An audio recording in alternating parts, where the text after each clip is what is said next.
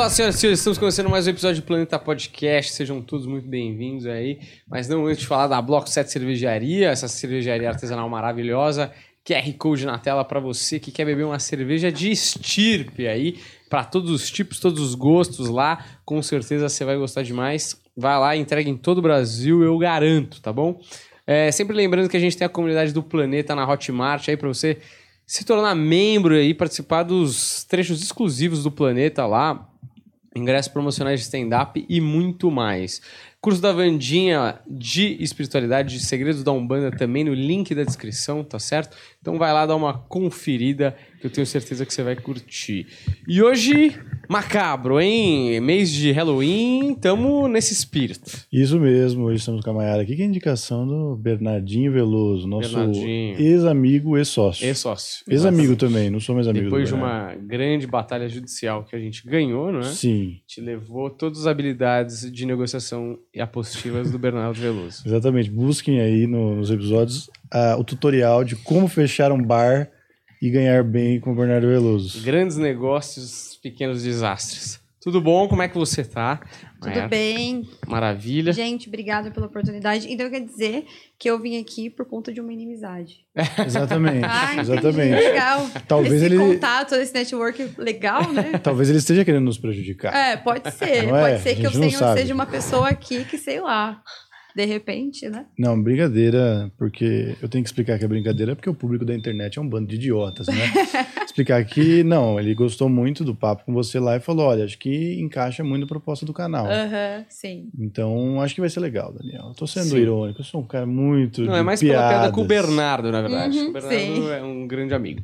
Ó, é, o que a gente sempre pergunta no começo é como você veio parar aqui? No sentido de, cara, como você foi parar na internet? Quais eram os seus interesses que te fizeram levar esse caminho de vida aí muito louco que é trabalhar com a internet, né?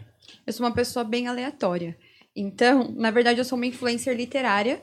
Eu comecei na internet com o meu Instagram de literatura, porque eu sempre li. Então, eu comecei a compartilhar os livros que eu li através do meu Instagram. E a página começou a crescer bastante. Então, a partir da leitura, eu comecei a compartilhar alguns textos que eu escrevia. Entrei num concurso, ganhei esse concurso e consegui meu primeiro contrato editorial com uma publicação através de uma editora. Então eu comecei a criar vídeos no YouTube falando sobre os livros que eu lia e também sobre dicas de escrita para novos escritores. Uhum. Então tava na pandemia, tava todo mundo em casa, eu fazia o quê? Gravava vídeo quase todo dia, tava sempre ativa nas redes sociais. E aí eu comprei alguns livros da Dark Side Books. Hum. E aí eu fiz algumas resenhas no meu canal sobre esses livros. E as pessoas começaram a falar pra mim: "Ah, nossa, por que que você não fala dessa história, dessa pessoa, disso ou daquilo?" E por hora, meu foco sempre tinha sido livros, eu tinha várias parcerias, eu já tinha um retorno muito bacana relacionado à parte da literatura. E eu pensei, tá, já que as pessoas elas estão pedindo tanto para mim falar sobre casos e sobre serial killers, e eu já consumia esse tipo de conteúdo literário, por que não trazer resenhas voltadas para essa parte? Comecei a trazer resenhas voltadas mais para essa parte e as pessoas começaram a pedir para mim né? Para que eu pudesse trazer outras histórias e cada vez as pessoas pediam mais. Aí eu criei minha conta em outras redes sociais e as pessoas iam pedindo e conforme eu vi a aceitação do público, eu fui trazendo até que eu cheguei um momento e vi que eu podia ganhar dinheiro. meu canal no YouTube começou a ser monetizado, as pessoas começaram a ter interesse no meu trabalho. Eu falei, quer saber? Vou me dedicar mais à parte de true crime agora, porque é um conteúdo que eu sempre gostei, desde a época do Linha Direta, que eu, que eu assisti Isso escondido. é raiz mesmo. Eu sou hein? velha, não, não sou jovem, assim. Olha, mas vou defender o linha direta aqui, tá? Vou defender Pô, porque. é muito legal, É muito velho. legal. é- Aquilo lá tem um arco narrativo que te prende. Eu gosto Eu das queria atuações. Grandes ficar- atuações. Não, grandes atuações. Grandes atuações. Mas isso porque você não viu as reconstituições da Record, viu? Pergunta Não, qual e o. Linha Direta era assim, quando acabava, ele falava, ele está solto, ele está por aí. Exato. O cara, ele podia estar na esquina da sua casa. Você olha do lado, na ponta do sofá, você olha o cara tá aqui. Gente, eu, eu conferi, deixa eu ver se a porta tá trancada, se tá tudo certo. Então, eu sou dessa época aí, que começou CSI, na, na SBT, de madrugada, sempre consumi esse tipo de conteúdo. E vendo que as pessoas, elas gostavam disso, eu comecei a criar conteúdos relacionados a isso também. E uma coisa que é interessante é que eu não tinha conhecimento mesmo estando em 2021, vamos Uhum. dizer assim, que tinha canais no YouTube que falavam sobre isso. Eu gostava de assistir documentários e ler livros, e eu descobri que muitas pessoas falam sobre esse tipo de conteúdo na internet, né? Uhum. E foi a partir daí que eu comecei com, com, esse, com esse conteúdo, através da literatura. Agora, os seu- seus livros, as suas publicações são sobre true crime também? Tem uma vertente mais terror, de crime ou não? Não. E Por aí, isso como que é eu que faz? disse que eu sou uma pessoa aleatória, né?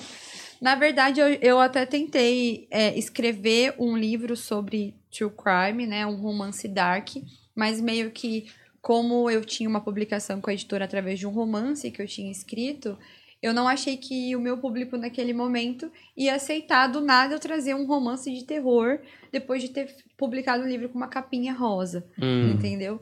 Então, o que, que eu fiz? Eu usei as estratégias para tentar ir fazendo com que o meu público ele se acostumasse que além de escritora, eu também sou uma pessoa que fala sobre conteúdos darks na internet.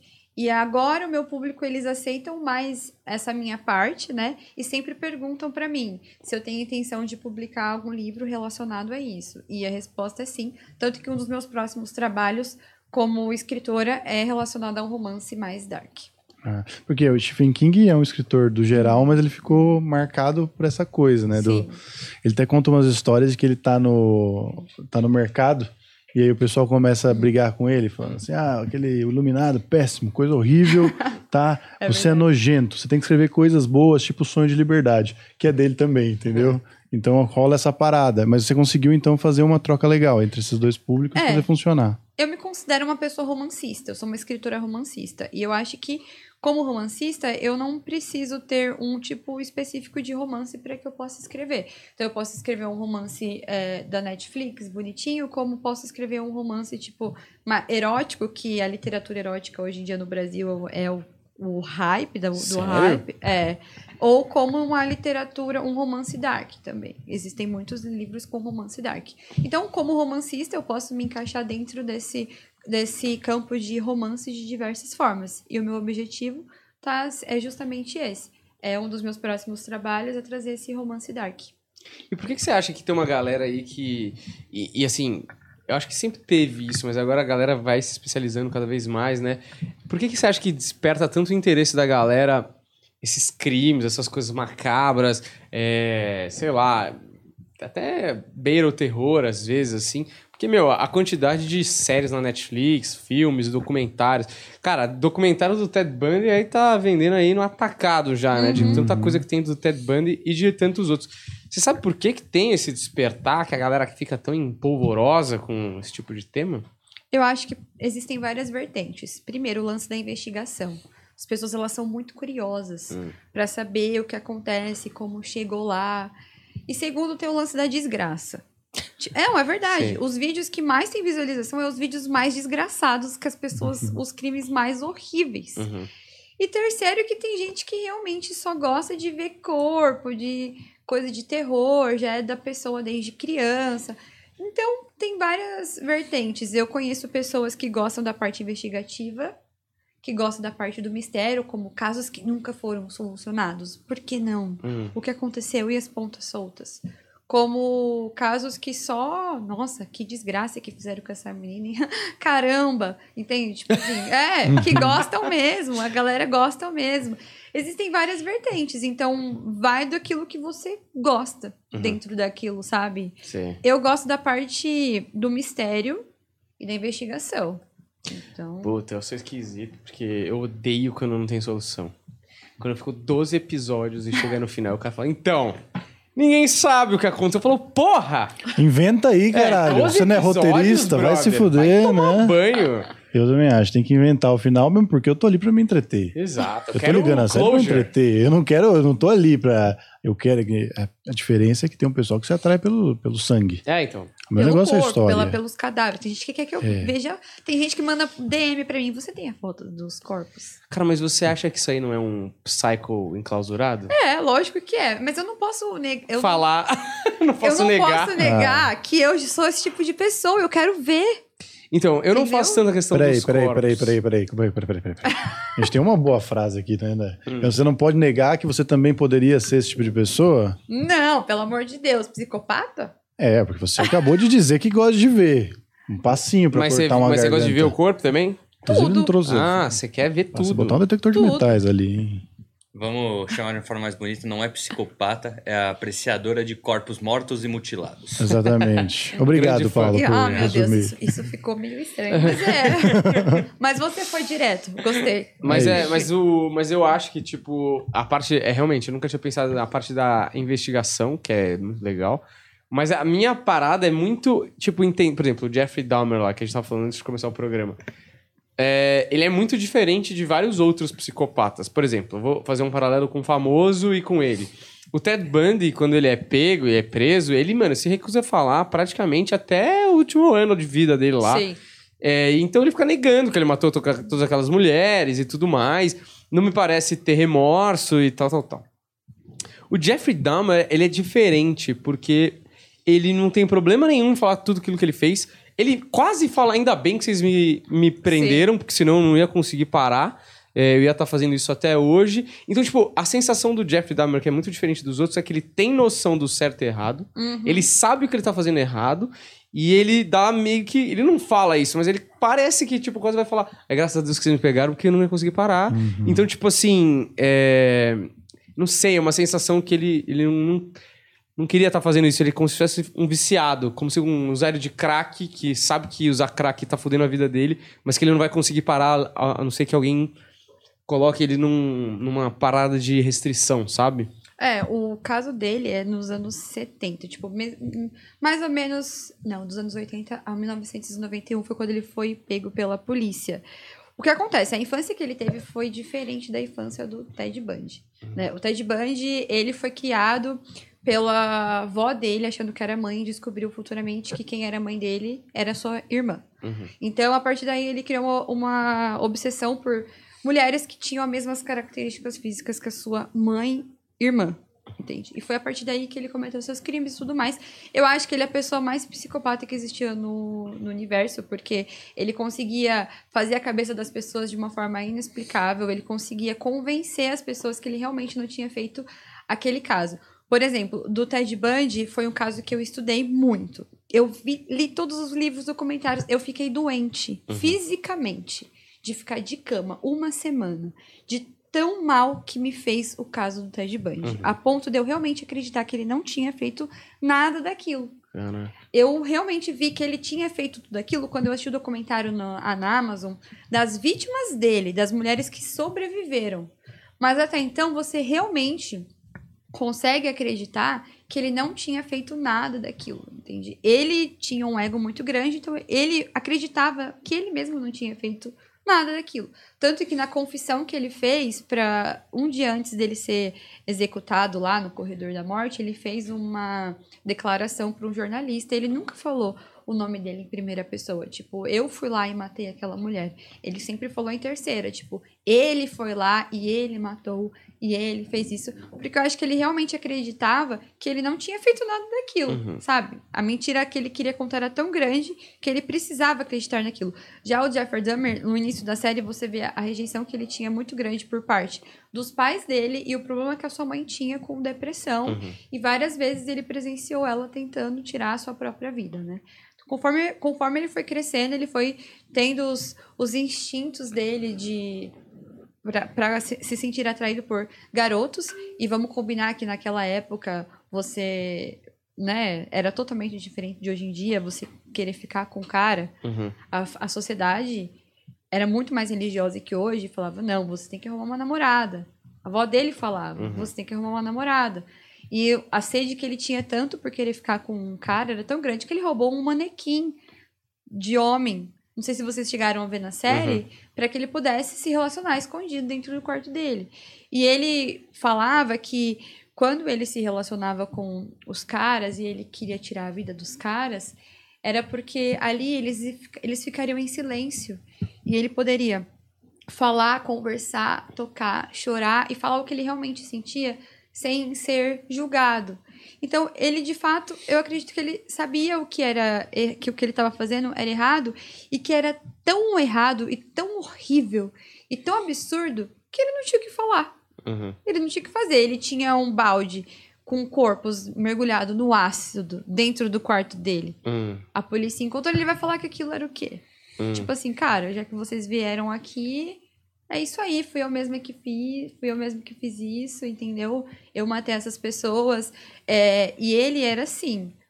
O, ele, as coisas que ele fazia realmente eram horríveis. Por exemplo, ele pegava as suas vítimas, ele tirava os órgãos e ele tinha o ato com os órgãos, porque ele gostava do órgão quente e macio, recém-arrancado da vítima. Uhum. Na série não mostrou, mas quando a polícia chegou na casa dele, tinha um órgão masculino picado em cima do- da pia que ele tava preparando ali a janta dele. Uhum. E ele, tipo, praticava masturbação enquanto ele comia os órgãos das vítimas dele. Então, eram coisas assim tão horríveis que ele sabia que ele fazia, que eu acho que ele falava assim, cara, não tem o que eu fazer, vou falar que fui eu, né? Não, mas É. você não acha que ele, ele, ele toma pouquíssimas medidas pra não ser pego? Tipo assim, Uhum. O Ted Bundy, ele, ele e vários outros psicopatas, ele se organiza muito bem pro pós. Pós-ato, cara, mano, ele limpa os rastros e tal. Ele meio que vai fazendo, foda-se, descobriu, descobriu. Tanto é que, tipo, quando o policial chega, inclusive nas vezes que ele não foi pego, ele até mente. Sim. Mas ele, tipo, nas duas vezes que a, a polícia entra ali na, na casa dele, o cara, na primeira vez que ele não é pego, fala, posso dar uma olhada? Ele fala, pode. Meio tipo, ele não fala, não, ele não, tenta ir e tal. Tá lá na cozinha aquele cheiro horrível, o velho. cheiro, a cama com sangue, o Sim. colchão É? dele. Não limpa, ele não fez nada pra resolver, né? Não, ele fazia o. Ele cometia os crimes dentro do apartamento dele, que era o lugar onde ele se sentia seguro, era a sua zona de conforto, de segurança. E assim, cai nessa questão dele saber que o que ele fazia era, um- era tão horrível a ponto dele falar, cara, se É. se alguém vier aqui, não tem o que eu fazer. Eu moro aqui há muito tempo, essa casa é minha, as pessoas sabem que eu moro aqui, as pessoas sabem que eu entro aqui com outros homens, entendeu? Não tem o que eu fazer. Então, tipo, quer entrar? Entra. Eu também acho, de acordo com alguns depoimentos, tipo, que ele deu, que no fundo, no fundo, ele sentia uma coisa assim muito horrível por ele mesmo É. por fazer aquilo. A ponto de talvez ser um alívio pra ele se alguém pegasse ele. É. Tipo assim, enquanto ninguém me pega, eu vou aqui cometendo meus delitos. Se alguém me pegar, aí acabou, eu me arrependo e pronto. É. Eu acho que, tipo, tem uma coisa, até um paralelo com a sociedade, onde a morte não significa muito. A gente teve aí uma amostra aí recentemente, como as pessoas não se importam, se morrer 700 mil pessoas, tá Sim. tudo bem, ninguém tá Aham. nem aí. E, e aí, você tem nessas pessoas, e voltando aquilo, naquilo de que as pessoas gostam de projetar, é que talvez elas nunca tenham se deparado, né, com a desgraça. E eu não sei se esse cara, essa análise psicológica vem depois que ele se depara com aquilo que ele fez, ou se isso já estava nele, sabe assim? O peso das coisas.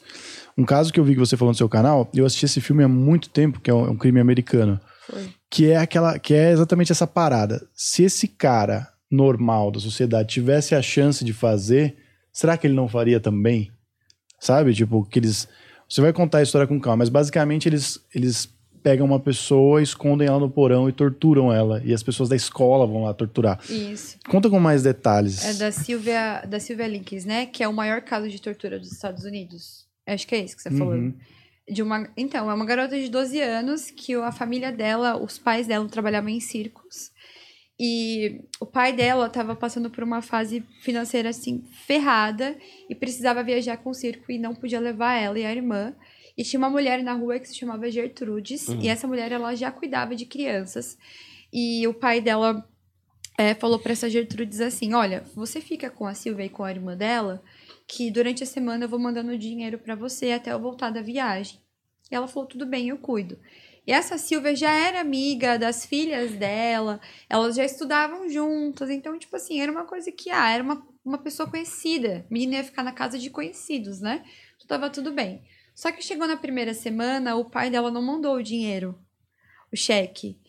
E a- uma das filhas dessas Gertrudes chegou pra mãe e falou assim: Ai, mãe, você acredita que a Silvia é, falou na escola que eu era. Porque eu tava com menino, que eu era vagabundo, uma coisa assim, coisa de criança. Uhum. E como o pai dela não tinha mandado dinheiro, ela começou a tratar essa menina muito mal. Hum.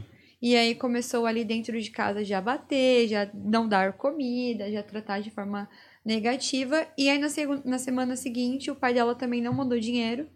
Então ela pegou essa menina que tinha 12 anos e colocou no porão.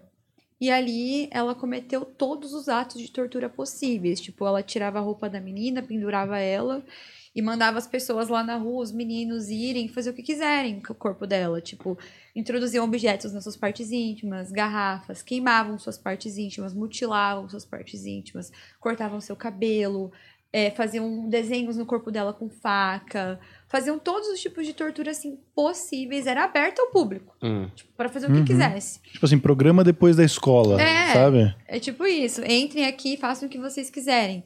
Aí um dia ela começou a ficar, ela ficou muito doente, começou a fazer as próprias fezes ali mesmo, sabe? Não tinha força, não comia. E aí uma das filhas dessa Gertrudes pegou ela e levou ela para o quintal pra dar banho de mangueira na menina. Hum. Só que ela acabou falecendo, né? Então eles ligaram pra polícia falando: ah, a menina bate... caiu, bateu a cabeça, se machucou. O que, pelo amor de Deus, a menina tava toda torturada. Uhum. Como que ela tinha batido a cabeça, se machucado? Foi através, daí, foi através daí que descobriram.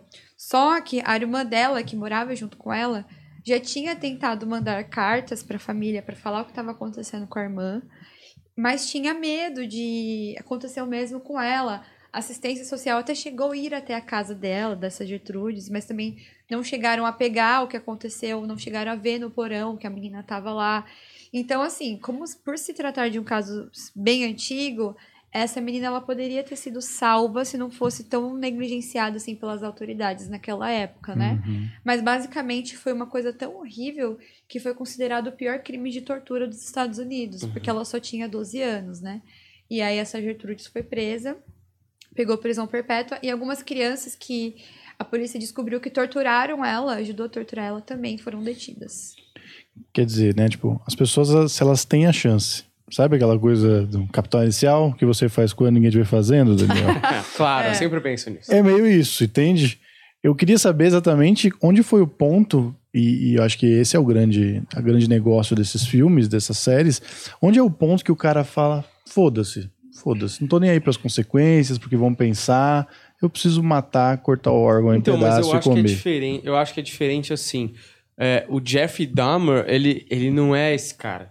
Esse, esse Jeffrey Dahmer, pra mim, ele é um cara que, tipo, ele é um psicopata mais clássico que tem. Ele é doente, ele é obcecado, ele é compulsivo. Não foi, tipo, uma oportunidade que ele teve e aí aconteceu. Não, ele ia, ia acontecer de qualquer jeito. Então, mas é justamente a, a piada do CK lá, no Saturday Night Live, tá ligado? Aquilo é tão forte É. dentro dele que ele precisa, mano, porque Sim. ele se sente arrependido, mas ao mesmo tempo ele tem todo um esquema que dura horas. Então é difícil ele ficar longe, ausente É. de, de si próprio por horas. Ele sabe o que ele não, tá ele fazendo. é viciado, né? é um viciado. Tipo, esse cara é um viciado. Tipo, é um cara como se fosse um cara viciado em drogas. Ele É. pode até conseguir ficar um tempo sem, mas, meu, uma hora ele vai bater a fissura e ele vai vender a TV da mãe dele. Foda-se as consequências, tá ligado? Acho que esse caso é esse.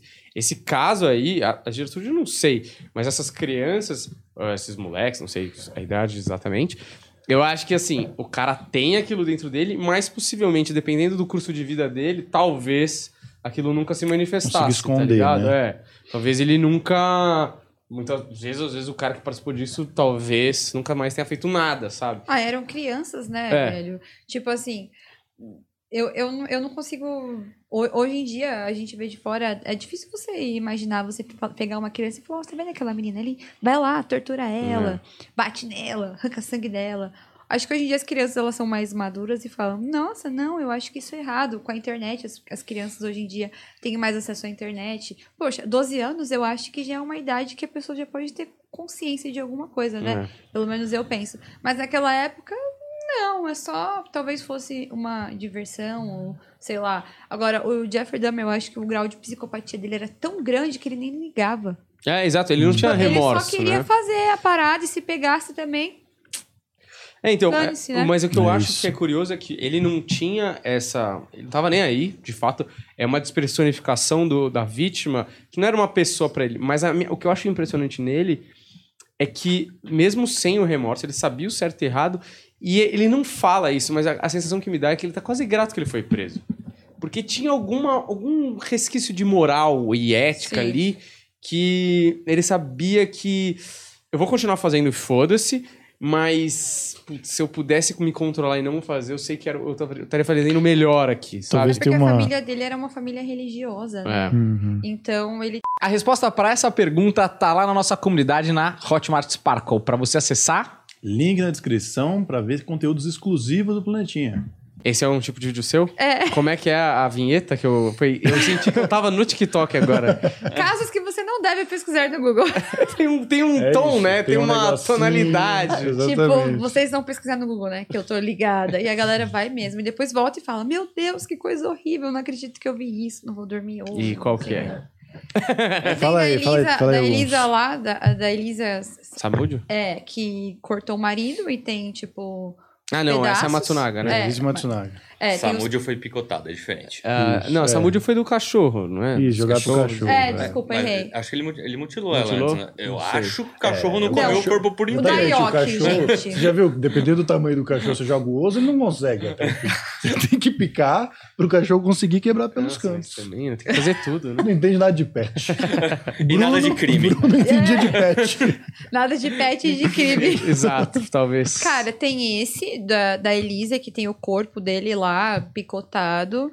Tem o do Jeffrey Dahmer, se vocês pesquisarem, vocês vão ver todas as partes do, do corpo. Tem da Elizabeth Short, que é o corpo dela tá cortado no meio. Ela tava nua lá. E no meio da rua cortaram. Por que, que você tá me olhando assim? É porque eu ia fazer uma disso, piada, eu ia fazer uma piada. não eu falei- consegue. ele Eu falo, tá ah, vocês não têm olhando." empatia. Eu ia falar, ela era auxiliar de É. mágico. Eu aqui, eu falei, eu, eu aqui de boa, né? E ele. "Uh, ela falou, o corpo dela cortado ao meio e pensei o mágico serrando, assim, eu falei, Nossa. cara, a mágica deu errado. Não, mas quer que eu te mostre? Não, não, não, não, ah, tá. Aí você vai ver. Essa é horrível. Tipo, e também de um dos casos que eu falei no canal, de uma garotinha também em Los Angeles aconteceu, que o rapaz ele sequestrou ela pra poder pegar uma grana da família, mas acabou é, ficando com medo e cortou a criança inteira, colocou em pedaços de lençol, jogou na estrada. Tem vários casos que você pesquisa na internet. Esse é qual, esse caso aí? Qual é o nome? Ixi, eu esqueci o nome, mas é um dos últimos casos que eu falei. Mas esse, no- que, esse último que você falou é um que cara você- que faz isso? Ou- É. Na verdade, esse caso aí aconteceu em- na década de 30. Então é muito antigo. E aí eu falei sobre ele no meu canal já faz uns meses. E aí é, so- é tipo isso mesmo, gente. Um que eu fiquei curioso, não sei se é esse, é Sally Horner. Que é a... Sally Horner. É esse mesmo? Não, não é Não esse. é mas esse? esse, esse vídeo é bom, as pessoas me odeiam. Te, te odeio por quê? Eu tenho muito hate nesse vídeo. Não, mas calma. Mas é porque eu vi que ela inspirou a... o livro, a Lolita, Sim. do Nabokov. Que, poxa, é um puta livro. Quem... Você já leu? Eu já li, é maravilhoso. Eu recomendo, inclusive, que as pessoas leiam, porque o cara, e por isso que ninguém entendeu na época, o cara é tão talentoso do jeito que ele fala, Sim. que você fica meio em dúvida, assim, cara, ele tá fazendo um negócio horrível, mas ele parece que é uma boa pessoa. É, o Humbert fica- Humbert. É incrível, assim. É tipo, é isso. É, ele- esse cara sabia exatamente como a cabeça de um psicopata funciona e ele consegue, tipo um, um Ted Bundy que consegue te Uhum. convencer do contrário. Tanto que na época um bando de imbecil começou a dizer que era uma história de amor e o outro bando de imbecil começou a falar que o. Nabokov era pedófilo, Até hoje. justamente pela sátira, né? Mas você sabe que o escritor, ele tem outros títulos e os outros títulos também falam sobre justamente sobre abuso infantil. Hum. Então algumas pessoas falam que ele sofreu abuso infantil. Hum. Então por isso que ele escreve sobre isso. Mas para contextualizar, para quem não conhece o livro Lolita, é um cara de 40 anos que se apaixona por uma menina de 12 Uhum. e então ele se casa com a mãe dessa menina para que ele possa ter contato com ela. E aí a mãe dela acaba morrendo, ele pega a guarda dela e eles Hum. viajam da Inglaterra para os Estados Unidos juntos e eles começam a ter relações dentro dessa viagem e ele meio que tenta falar no livro como ele ama ela demais e o amor que ele tem por ela e tenta demonstrar para ela que aquilo é normal. Hum. Entende? Então, tipo, algumas pessoas acham que é um livro que fala sobre é, tipo, a pedofilia, que o cara era um pedófilo, e outros acham que são romances. E aí é por isso que as pessoas me odeiam, né? Hum. Porque na época que aconteceu esse, esse, esse livro, teve o caso da Sally Horner, que era uma garota que ela foi sequestrada. Na verdade, ela queria entrar num grupinho de amigos, ela não tinha amigos, e ela entrou no mercadinho e a amiga dela falou pra ela assim: Você quer entrar no nosso grupo? Vai lá e rouba um caderno.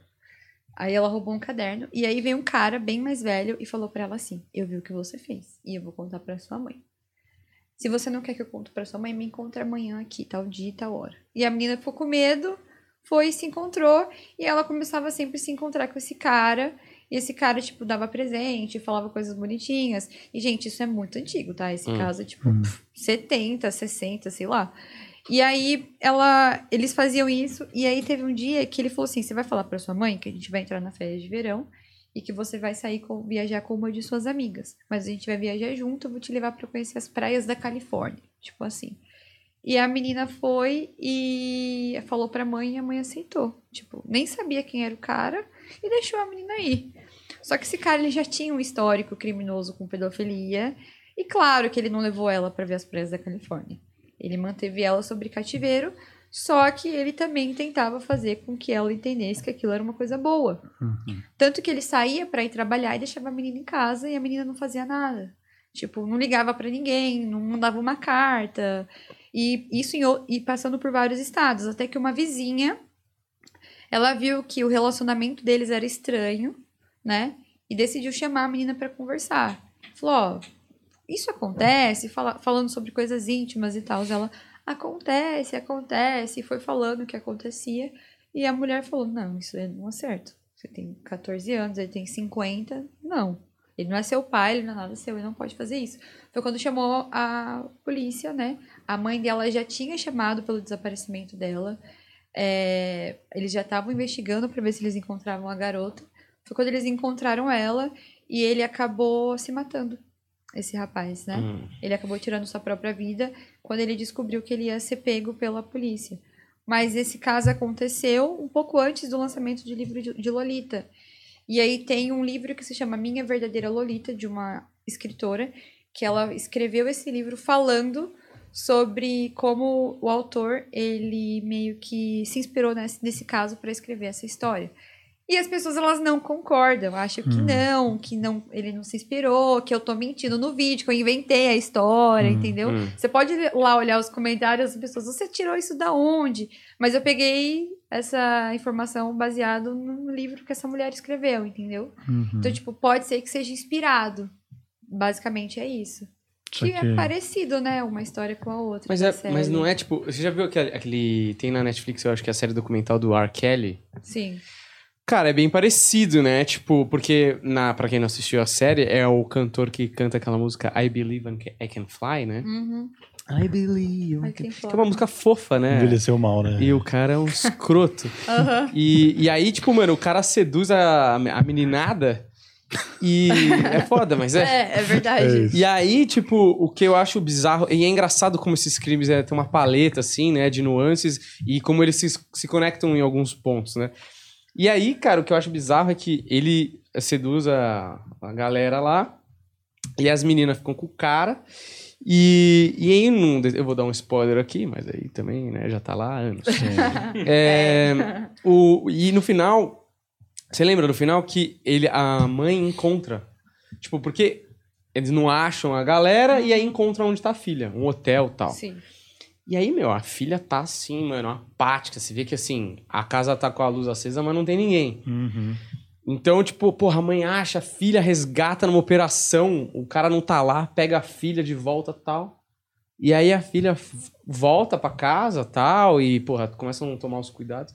Cara, do nada ela foge de casa e volta pro cara. É síndrome de Esto- Estocolmo Uhum. que fala. Cara, é surreal, assim. Você fala, mano, o que, que tá acontecendo? E é muito preocupante, assim, né? Porque aí chega uma certa idade que as meninas estão em cativeiro que a polícia nem tem mais o que fazer. Porque se a menina tem 18 anos, ela faz teoricamente o que ela quiser, né? Uhum. Então Sim. tem até uma, meio uma lavagem cerebral, assim, É. que é muito parecido com coisas de seita, tipo Charles Manson, até é, eu assisti umas outras, assim, tipo. Que o ca... E sempre tem alguma coisa a ver com sexualidade, né? Sim. Nunca é um negócio que não tem a ver com sexualidade, é impressionante. É, assim, esse, esse que você falou dessa, dessa série é é mais relacionado à síndrome de Estocolmo, que acontece muito, principalmente de garotas que ficam muito tempo presas, né, sequestradas, anos sequestradas, que nem uma menina que eu falo do meu canal, que ela ficou 18 anos sequestrada. Então, tipo assim, durante esse tempo ela é abusada, ela tem filhos, ela acaba engravidando, isso e aquilo. E quando elas se veem livres, elas vão fazer o quê? Cara, 18 anos acontece muita coisa. É. Se eu ficasse presa 18 anos num porão, eu saísse em 2022, o que, que é celular? O que, que é televisão? O que são as coisas? Então, tipo assim, as pessoas, elas. Eu acho que elas se acostumaram, né, com aquela vida, com aquela pessoa. Que nem tem um, uma série na Netflix que é da Natasha Campucci. Ela ficou 3.096 dias presa. Ela foi sequestrada quando ela saiu da escola. E quando ela conseguiu fugir, depois de muitos anos, ela ele se matou, ele se jogou na frente da linha do trem. Ela ou ele? Ele, Ah. ela conseguiu escapar. E ele mantinha relação com ela por todo esse tempo. Ele sempre gostou dela, mesmo quando ela tinha 8 anos de idade, ele achava ela bonitinha. Criou lá embaixo um cativeiro pra ela e quando ela começou a ficar mais velha, eles começaram a se relacionar. E aí ela, ela acabou conseguindo fugir e ele acabou se matando. Ela comprou a casa que era dele. Nossa. Você entendeu? Então, tipo assim, e ela mesma falava assim, gente, ele era a única visão de mundo que eu tinha. Eu não sabia o que acontecia lá fora daquele quartinho. Sabe? Eu tentei, ela tinha tentado tirar a própria vida duas vezes no cativeiro. Mas ele dava presente pra ela no Natal, aí no outro dia ele batia nela, aí no outro dia ele dava um hambúrguer, aí no outro dia ele estuprava ela. Então, pra ela aquilo começava a ser uma coisa normal. Então, tipo assim, emocionalmente, era o mundo dela aquilo. Tipo, ela não sabia o que acontecia. E aí, a ponto dela comprar a casa de volta. É. Você entendeu? Tipo, você viveu o inferno ali, velho. Como assim? Sim. Ah, que absurdo. Aí a síndrome de Estocolmo existe muito. Uhum. Você destrói, né? Essas pessoas destroem o indivíduo de um jeito irreversível, assim. O filme Quarto de Jack, vocês assistiram? Uhum. Esse filme, puta, ainda o, o molequinho, ele, ah, ele tem o jeito parecido com o do Theo, assim e tal. E, bom, depois no final de- se descobre uma coisa do moleque, tem até a ver com a piada do e o moleque, isso.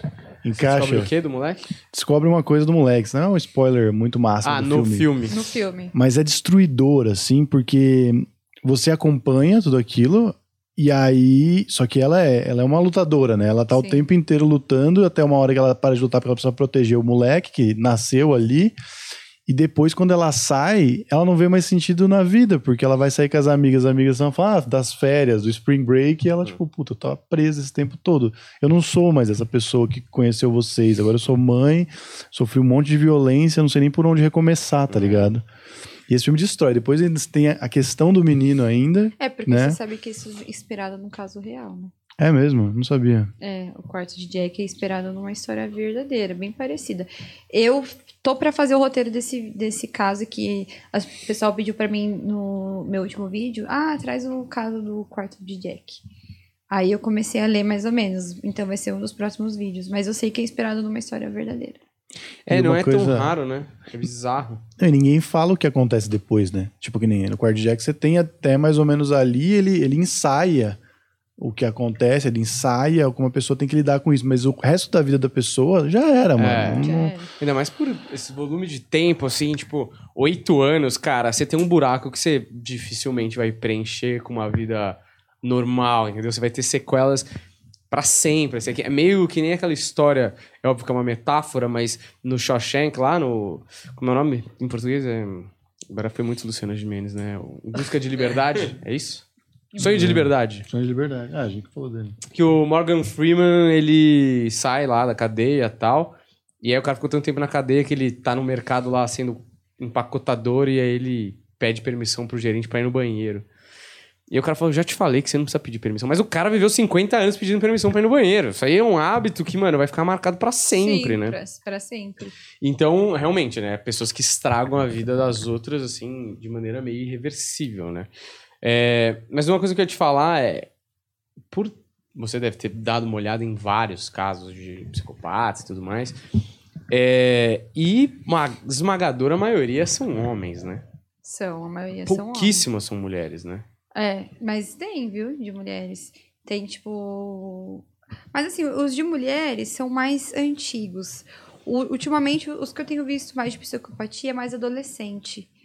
A, a internet é uma influência muito bosta, velho. Hum. Você- As, as garotas, por exemplo, hoje em dia, com esse lance de a internet, beleza, padrão de beleza, sabe? Acabam indo para um nível assim surreal de cometer coisas assim horríveis para poder ter visibilidade, como uma menina que queria matar pra ser famosa, tipo, Hum. a própria família, para as pessoas terem dó, tipo, ah, tadinha, mataram a família dela, sendo que ela já produzia vídeos pra internet, pro YouTube. E aí, tipo, as pessoas iriam ter pena que ela perdeu a família, sabe? Coisas assim horríveis. Mas tem esse livro que se chama Lady Killers, que são 14 histórias de 14 mulheres serial killers. Por exemplo, tem um que eu até falo no meu canal, que é da Elizabeth Bathory.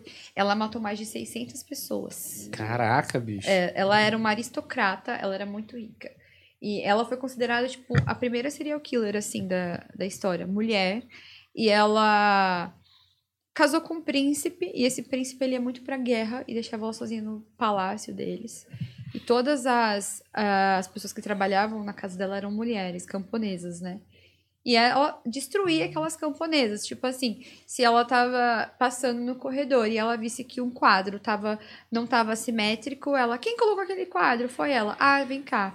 Levava pro porão, arrancava os dedos da menina, colocava agulha na unha, cortava os cabelos, matava, diziam que ela bebia o sangue das vítimas. E aí, uma vez, é, um, uma das autoridades da cidade na época tava andando lá a cavalo, né? Naquela quando não tinha carro. Uhum. E tinha uma camponesa com o pé pendurado, se rastejando no meio da estrada, fugindo. E aí o policial falou, nossa, o que que é isso? Ela falou assim, eu tô tentando fugir lá naquele castelo da, da Elizabeth, é, ela tortura todo mundo.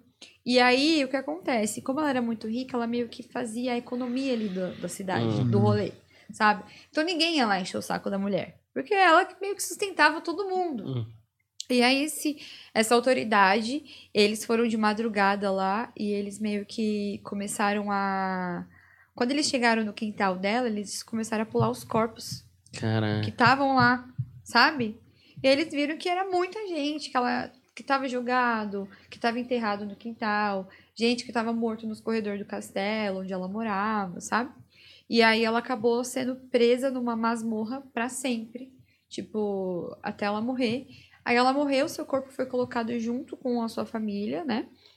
Só que aí depois de alguns anos foram abrir o túmulo, não tinha nada lá. Então as pessoas acham que roubaram os restos mortais dela.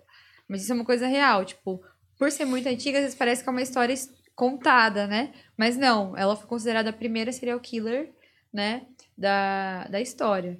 E tem outras, tinha mulheres que matava, é, tinha uma mulher que ela matava todos os maridos que ela casava com veneno e enterrava na cozinha, entendeu? Até que descobriram que ela matava os maridos. Tem a vovozinha que matava também os maridos e ela pegava a cabeça dele e colocava dentro da panela de pressão pra cozinhar, pra ninguém saber que, tipo, ela tava matando as pessoas. Uhum. Uhum. Então, quando é de mulher, é bizarro também. É. Mas tem uma questão ali da, da pro- aproveitar a oportunidade. São assassinas que aproveitam a oportunidade. Porque, a, por que que eu, eu acho, né? E vocês podem. Se você deve ter mais conhecimento de vários casos, você pode dizer que eu tô errado. Mas eu acho que tem mais homem porque o homem consegue mais matar. Porque o homem é mais forte fisicamente, tem toda essa questão de, de, de- de imposição que o cara consegue criar situações. Mais vezes, a mulher já tem que ser muito um esquema muito bom. Que nem essa ela é uma mulher poderosa. Então ela tinha pessoas para ajudar ela a, a aprender e torturar e tudo mais. Ou essas inteligentíssimas senhoras que, pô, tá dentro de casa, muito mais fácil. Quem vai desconfiar de uma Não é? Exato. O cara vai dormir e Sempre você faz o que cozinha quer. naquela panela de pressão, hein? É, Não é? Feijoada da vovó tinha um gosto diferente. Exatamente. era mesmo. Aquela orelhinha. Exato. Chamava o, o coisa lá, o, como é o nome do Dahmer pra comer, no, Exato. do tomar café da O tarde. Dammer e o Hannibal e o Nossa. pessoal bacana. Toda essa turminha aí, né? Mas é, não tem, por exemplo, uma senhora que tem que pegar ônibus de segunda a sexta, às seis da manhã, Hum. que vai conseguir, ou tem. Cara, eu não, não, não sei. Porque, assim, a maioria dos casos de SK, né? Se você falar a outra palavra, você sabe que o YouTube ele dá bem ruim, né? Ele É. derruba? É. Ah, é? É. É, tem as palavras de SK, a gente fala assim. É, que a maioria que eu vejo é homens, e mais todos relacionados à parte sexual. Né, a fetiches estranhos, bizarros. Às vezes tem alguns que nem cometem um abuso, mas querem só ver a pessoa ali morta, né? Ou comer a carne, ou coisa assim. Mais, mais em homens e mais relacionado à parte sexual. De mulheres existem, e nesse livro falam sobre 14 histórias diferentes, e também tem um livro que se chama Anatomia do Mal, que também fala. Só que eu não estudo muito casos de mulheres, porque geralmente elas matam mari os maridos, sabe? É, geralmente é os maridos, entendeu? Às vezes o cara mereceu, né? A gente tem que ver isso daí Geralmente, também. é, às vezes o cara era ruim, claro. 10 Cara maridos. ruim. Olha, um brocha desgraçado. Eu vou fazer o que com isso? Vou cozinhar a cabeça dele, Exato. servir pra É. galera, né? E se o sangue Então. sobe? É. Mas assim, eu falo mais sobre casos contra mulheres. Mas uma Entendeu? coisa, mas é isso, isso é uma coisa interessante, assim. É, na diferença de casos de mulheres e homens, não sei se você percebe isso, é, mas assim, nunca estudei nada, mas a sensação que me dá é que a mulher, quando mata a serial killer, ela mata com um background story, assim, tipo, ela mata o marido porque o marido tá enchendo o saco, o marido é chato, ou sei lá. Ela tem uma relação, um laço emocional com aquela pessoa que ela tá matando. Sim. O homem, muitas vezes, como o próprio Jeffrey Dahmer lá, Uhum. ele podia até ter uma atração sexual pelo cara, mas não tem uma relação. Sabe assim? Tipo. Emocional. É, não Uhum. é um cara que ele tá há muito tempo planejando, que é o chefe dele, sei lá. Sim. E a mulher, por causa dessa falta de é, porte físico, muitas vezes, pra encarar na, na bata. Porque o Jeffrey Dahmer, por exemplo, é um cara grande. Ah, Então, tipo, se ele tivesse que se impor fisicamente, ele se imporia. Agora, a mulher é isso, é o veneno. É, porque você vai, Uhum. você vai pra um date. Aí a menina te chama pra ir na casa dela, vai te oferecer logo um, uma comida ali que ela fez, um estrogonofe. A coxinha. Talvez você não saia dali vivo. Depois Não, mas- Eu nunca aceito comidas nem bebidas na casa do pessoal. O, o Dahmer lá é um negócio, só viu o primeiro capítulo ainda, né? Mas esse primeiro capítulo é muito aquilo da educação, né? Que puta que pariu, velho. Você chega, tá com cheiro de corpo, mano. É. Aí o Não, cara te vizinha, oferece a brother. bebida, você olha e fala, não, mas tá. Uma bebida Tem, tem nojenta, espuma? né? Ele fala, ah, deve ser o copo que eu não lavei. Vai embora! Toma Já é porco! você- Você vai chupar o pau desse cara, velho. Se ele não lava o copo, você acha que ele vai lavar o pau? velho. Mano, horrível. E- Mas esse é o que o cara né? conseguiu fugir, né? É, esse o cara ainda foi o foi cara que fugiu. Você sabe que eu pensei a mesma coisa. Eu falei, cara, como assim, velho? Ele olha o negócio, vê aquela espuma nojenta, a casa fedida, ele ainda bebeu É. aquele copo, velho. Como assim? Mas sabe uma, uma, uma história muito interessante que, assim, quando eu contei, eu dei risada. E as pessoas falaram, hum, eu vi que você riu, viu? É. Era assim, uma, uma mulher, ela era, acho que da, do Chile, assim, mais ou menos. Ela, casou, com- ela se apaixonou por um americano. Hum. E eles se casaram e tal. E ele era, tipo, trabalhava no exército. Forças, forças americanas, uma parada assim. Só que ele era muito agressivo conforme foi passando o casamento. Ele começou a se tornar muito agressivo com ela. Ele começava a bater nela e quando ele chegava à tarde, ele estuprava ela. Eles eram casados. Hum. E aí teve um dia que ele foi num bar e aí ele voltou. Ah, meu Deus, eu vou rir. Desculpa, gente. Pode ser que seja sem graça, mas Eu sou- rio junto. Não. mas eu sou idiota, eu dou risada de coisas idiotas. E aí ele chegou de madrugada e ele abusou dela sexualmente. E ela ficou muito brava, porque, né, tipo, pô, de novo, velho, caramba. Hum. Aí ela desceu na cozinha, tipo, muito revoltada por ter sido estuprada pelo próprio marido, pegou uma faca. E aí ela chegou no quarto, ele tava pelado, dormindo bêbado. Ela arrancou o pau dele. Hum. E ela pegou o pau dele e ela saiu dirigindo pela cidade com o pau dele na mão. É ver- Ainda duro. Ah, essa, é Cara, verdade. impressionante. essa história é verdade. Aí o cara acordou e o amigo dele que tava lá falou assim: ela, me ajuda, pelo amor de Deus e tal, né? Irmão, tu tá sem. Cara, o que aconteceu? Muito difícil de Me leva explicar, pro... né? Não, Essa gente, se liga, vocês os desfechos dessa história. Aí ele levou o cara pro hospital. Aí no meio do caminho, ela, cara, eu arranquei o pau dele. O que, que ela fez? Ela pegou o pau dele e jogou numa grama. Hum. E parou o carro e ligou pra uma amiga. A amiga dela chegou e falou assim: Olha, você precisa ligar pra polícia. Você precisa falar o que você fez. Isso é um crime. Ela ligou pra polícia. A polícia pegou o pau do cara na grama, Já mole. levou pro hospital. Finalmente. Não, gente, levou pro hospital. Eles conseguiram recolocar o pau dele. Não, o pior não tá. O pior não tá, nem por, tá, tá por vir. Ele se recuperou e ele virou ator pornô, porque a indústria queria um pau Frankenstein. Isso é verdade. Caralho. é Especial de. Halloween, é velho. E a mulher foi presa. Ela foi presa. E ele não? Por estupro? Ele virou não, um astro, cara. Não, porque ele Caralho. tinha. Ele era envolvido com as forças Hum. armadas, as paradas assim. Mas ele não conseguiu mais ser do exército. E o pau dele funcionava? Funcionava. Funcionava porque. E ele virou ator pornô. Mas funcionava quando ele Gente. ficava duro, parece que o pau dele fazia assim. Não, cara, a indústria. a Piada indú- de pau é o Não, é. negócio clássico. Né? Pau Frankenstein, cara! Cara, Você entendeu? Dois pregos aqui no pau é verdade, gente. Aí você olha, coloca no Google, tem as fotos dele lá em Las Vegas, com todas as, as garotas de programa em volta dele, falavam assim, que tipo, a indústria queria, as pessoas queriam ver o pau recolocado dele funcionando nos, nos filmes. E tipo assim, E eu sei que você viu, como que era? cara, eu Era, não achei. era O remendado? pior é que eu não achei. Hum. Sério, tipo, eu até procurei. Eu falei, eu ia falar sobre o caso, eu falei, não, mas eu quero saber como é, né? É. Falar O- com propriedade. né? É. Não, não adianta estar lá a foto, um pau normal. Exatamente, um pau qualquer. Pode botar o pau do Exato. Se você frota, for no que tem ali você uma vê um monte variação de de, pau. cor. É, exatamente. É eu quero ver a, a, a pontilhada ali. Sim. Né? Ah. Dali onde que foi o. Eu citei o do Frota. Às vezes foi um cirurgião muito talentoso que deixou praticamente só muda a cor O ali. do Frota é tricolor. Tricolor, O exatamente. que, que é tricolor? Porque o pau do Frota é que nem. É uma piada de alguém isso. É uma, é, o pau do Frota é igual o sorvete napolitano. São três cores, assim, daquele jeito. Ah, entendi. Ah, entendi. Bota o pau do Frota pra gente. Não pode botar o pau do Gente, Frota. pra vocês que- Certeza que ela vai procurar depois agora, que ela, É. vê ela quer ver as coisas, sabe? É, eu sou curiosa. Se vocês soubessem minha pesquisa do Google. Mas o. o Max Zucker, o Zuckerberg já sabe. Essa É. aqui, ó, perigoso. Tem uma, uma amiga da minha namorada que ela pesquisou, ela assistiu o Jeffrey Dahmer, tava mal empolgada, que não sabia, e ela pesquisou que gosto tem carne humana. E aí depois a outra pesquisa era como fazer parmegiana de carne. Então a pesquisa dela tava muito ruim, assim. É engraçado que entre uma pesquisa e outra tinha seis horas, porque o tempo que ela conseguiu uma pessoa. Exatamente, teve que picar tudo, né? Cortar fininho. O algoritmo lá do Google deve falar. Nossa. É. Mas o, um um que eu vi no Netflix, não sei se você viu, que chama Gênio Diabólico. Já viu esse? Esse é muito bom. Uma mina muito louca também. Mas é verdadeira? É, é um documentário. Esse eu não É cheguei a uma ver. mina, velho. Olha essa história. A mina. Eu não vou lembrar faz tempo que eu vi, mas assim, a principal coisa é. E eu acho engraçado como mentes doentias atraem mentes doentias. Uhum. Tá ligado? Como essas pessoas se encontram. É muita coincidência. Exatamente. Eu acho que deve ser difícil achar alguém, por exemplo, que come carne humana. Mas eu Não, sei que você não. acha alguém, Cara, cara. na que faz internet tem uns fóruns lá Ah. que se você entra, você Só tem maluco. Você é reunião. Mas nos anos 70? Que fórum é esse? Mas às vezes se conheceram no Jornal. hospício. Mas enfim, Capaz. esse, esse gênio diabólico é o seguinte. É uma mina muito, muito inteligente. Ela era bonita, jovem. É que ela vai fazer isso que eu vou falar mais velha.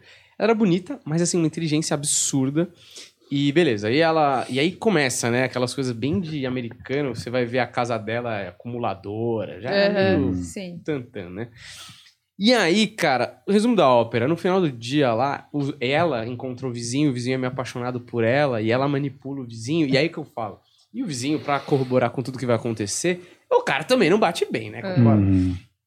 E eles pegam o Patso lá, que eu acho que é um entregador de pizza, se eu não me engano, e ela constrói uma máquina. Não é bem uma máquina, porque ela é meio mecânica. Que ele, ela prende no cara da, no entregador de pizza e aquilo tem um timer. E aquilo, depois de determinado tempo, Nossa. Hum. mata o cara. Aham, E elas, eles dois obrigam esse cara a ir assaltar um banco. aham. Pra ele, tipo, então ele tem esse tempo pra assaltar o banco. Cara, e isso Senão tudo ele é- filmado. senão ele é esmagado. Exato, e aí ele vai, e aí ele tá com bilhete, não sou eu, coloca o dinheiro no saco, sei lá o que, ele leva, pega, pega, acho que ele chega a pegar o dinheiro e a polícia cerca ele, porque também não, é puta, gênio diabólico talvez seja uma hipérbole, porque se fosse genial, eu tinha saído com o dinheiro. Sim. Mas aí, tipo, ele tá com a máquina e o policial tenta desarmar o negócio, cara, muito louco, e é uma mina. Mas é, será que é de verdade essa história? Vou É um pesquisar. documentário, eu posso pesquisar aqui, ó, só pra gente ver o nome da, da senhora. Sabe que você falou um negócio dos Estados Unidos? Eu quase fui um caso criminal lá. Ah, é? Você? Eu Como mesma. criminoso ou como vítima? Não, como vítima. Só Sério? pra, só pra Eu tô a preocupado gente desde tá o começo. ou não aqui. Você continua gravando, Paulinho. Estou Você gravando. segue gravando, não importa o que aconteça. Porque Tudo É que pode nem- ser usado contra mim. Que nem essa amiga que você falou aí, essa amiga não, só essa menina que falou que matou os pais pra, pra chamar bomba, atenção na bomba. internet. Cara, é o limite do clickbait, né, velho? A gente fica se sentindo mal culpado de determinadas coisas, a pessoa Ó, vai lá e eu mata os vou te pais. mostrar a imagem do cara, do entregador de pizza aqui quando é, a polícia chega, né? Com a... Não dá pra mostrar Mas é uma também. bomba. Não, dá pra mostrar. Procura Dá? aí, Tá. Gênio Diabólico Netflix. E eu não. Caça eu vou aí. pesquisar, porque esse aqui eu não. É bom esse caso, muito bom. Vou pesquisar. Mas conta seu crime aí. Não, então, eu fui pros Estados Unidos, gente. Eu fui morar lá, tipo, deu a louca na minha cabeça. Eu falei, ah, quero ir pra Los Angeles, né? Eu sou muito fã de Red Hot Chili Peppers. Então eu falei, Boa. quero morar onde Red Hot Chili Peppers mora. Certo. Ainda bem que eles moram lá, né? Vou invadir a casa Mora em dele. Milwaukee. Puta bosta. Deus Sendo cara picuíba. Não iria se fosse cara picuíba. Não, aí beleza, fui pra lá e aí, tipo, quando eu cheguei lá, arrumei um trabalho de fazer, de limpar a casa, né? Uhum. E super imigrante. E era um trabalho de limpar a casa por aplicativo. Então a pessoa é tipo um, um serviço de streamer, mas de limpeza de casa. É. Então a pessoa ia lá, escolhia a pessoa e pagava, tipo, 5 horas pra limpar a casa. Ah, minha casa tem 20 cômodos, 5 horas, beleza. E aí eu fui selecionada, né, pra limpar a casa de um cara. E olha só como que é. Eu tinha ido três vezes, as três vezes não deu certo. Ou uma vez meu carro quebrou, outra vez deu algum problema, outra vez. Até que um dia finalmente deu certo. E o apartamento dele era na calçada da fama. Era um puta prédio. Eu falei, nossa, né? O cara tem dinheiro. Beleza. Entrei no apartamento dele. O apartamento dele era a caverna do Batman, velho. Todas as paredes eram pretas, assim, e um vermelho bem mais escuro que esse. Você tá querendo dizer alguma coisa? Não! eu pensei nisso, mas não. E tinha vários posters de Playboy muito velho, tipo, antigo, umas velha pelada lá. Tipo, tinha muito. Velha hoje. Na época da Na Playboy. época eu acho que ela era jovem, né? É, mas tipo assim, era muito, muito, muito antigo. E um apartamento tão sujo, que eu nunca fui num lugar tão sujo em toda a minha Hum. vida, assim, não sei explicar. Aí ele chegou pra mim, e essa, esse- essa parte é muito importante, porque na época eu não falava sobre casos, mas hoje Hum. eu tenho uma ciência, o quão problemático era aquela situação. Ele tinha dois banheiros. Um era dentro do quarto dele, que era imundo. Tipo assim, a coisa pior do que um banheiro de rodoviária. Sério. O segundo era um banheiro que tinha num corredor que era perfeitamente limpo. Era um brinco o banheiro dele. E ele falou assim: aquela porta lá no fundo você não entra. Em hipótese alguma, você entra naquela porta. Eu falei, Era só ok. trancar, né? Mas tudo bem. É, né? Não, eu falei, Não, o que ele ok. quis dizer, entra lá. É, Ele tá jogando entendi. Eu psicológico. acho. Só que eu não ia entrar, lógico, eu tava sozinha nesse dia. E aí eu comecei a limpar a casa dele, ele sentou no sofá, pegou um pacote de chips e começou a comer, né? Me observar limpando. Aí eu falei, quer saber? Eu vou colocar uns louvor aqui e vou começar a ouvir e cantar pra ele achar que eu sou da igreja. E tipo assim, não querer fazer nada comigo. E aí, ai gente, que isso? Ah, é o entregador de É pizza esse? com a bomba no pescoço. Ah, até é. que susto, já achei que era tipo o dia eu limpando a casa. A gente tem um vídeo aqui, ele pode entrar, Jack. É mesmo. Ai, gente, que horror. Por Ai, favor, caso você vá ali, só não entra nessa primeira É. porta. Não, gente, a porta, a porta proibida era do lado do banheiro limpo, velho. O, o restante da casa era imunda. Aí eu terminei rapidamente. Eu falei, ó, eu terminei. Ele falou assim, mas você terminou em duas horas? Eu paguei pra você limpar por cinco horas. Eu falei, mas eu só limpei três cômodos. É, não vou ficar aqui por cinco horas. Ele falou, você vai. Porque eu paguei pra você ficar aqui. E você vai ficar o tempo que eu quiser. E você vai ter que fazer tudo que eu mandar. Aí, na hora, eu acho que eu fui muito inteligente. Porque e, talvez outra pessoa não tivesse a mesma reação que eu tive. Hum. Eu falei assim, tudo bem. Só vou colocar o lixo na cozinha e eu já volto. Ele, ok, vou te esperar aqui. Eu fui colocar o lixo na cozinha e o meu celular tava carregando na tomada da cozinha dele. Hum. Eu mandei uma mensagem pro meu manager. Olha, o cliente não quer deixar eu ir embora. O meu endereço é tal. Eu vou ligar pra polícia. E só, só mandei isso. E aí eu voltei e falei, o que, que você tem pra mim fazer? Aí ele começou a, tipo, ok, eu vou olhar o que você já fez. Nisso, o meu manager ligou pra ele. Falou pra ele assim, olha, eu vi aqui que a minha funcionária e tal, aí, ela terminou de fazer a limpeza. Será que tem como liberar? Ele falou, não, não tem. Porque eu paguei por cinco horas, eu ainda tenho muita coisa pra ela fazer aqui dentro da minha casa. E aí ele falou assim, então deixa eu falar com ela. Ele era brasileiro. Aí ele- eu, eu peguei o telefone, ele não entendia eu falando português, Uhum. porque o meu manager era brasileiro, mas ele era americano. Eu falei pra ele assim, ó, é o seguinte, essa casa é assustadora, é imunda, o cara é bizarro, é um gordão esquisitão, que ficou aqui sentado olhando eu limpar a casa dele, eu não vou ficar aqui. Se você não falar pra ele mandar embora, eu tô ligando pra polícia agora, eu não tô nem aí. Aí ele foi, pegou o telefone e falou: Olha, é o seguinte, se- infelizmente, se o senhor não liberar ela, eu vou ter que chamar a polícia. Eu devolvo o seu dinheiro. Aí ele me pegou pelo braço, esse homem, com toda a força do mundo, abriu a porta e me jogou pra fora. E pegou todas as coisas que tinha lá, tipo, lixo, produto de limpeza e jogou em cima de mim, assim, tipo, como lixo. E fechou a porta. E aí, eu fiquei chorando lá, tipo, ah, meu Deus, o que aconteceu, né? Eu sou uma inútil, não sei o quê. É. Quem tinha naquele quarto? É, Eu nunca vou saber. Não, mas aí, o- o- olha só. Aí o meu chefe ligou depois e falou: Maiara, é o seguinte, você não vai mais trabalhar com a gente porque ele fez uma reclamação muito grande de você pra central e a central tá banindo você do aplicativo. Falei, ah, cara, Aff, que fudi com tudo e não sei o que e tal. Mas aí depois de uns dois dias ele me ligou, me contratando de novo, porque aquele cara tinha várias contas. E todas as contas dele eram banidas, porque ele era uma pessoa fake. Ele entrava com vários nomes diferentes, fazia várias contas e chamava várias meninas. E todas as meninas faziam denúncia de abuso contra ele. As que eu acho que conseguia escapar, Ah, eu acho. Então você pensa, o apartamento dele era imundo, mas ele tinha um banheiro limpo.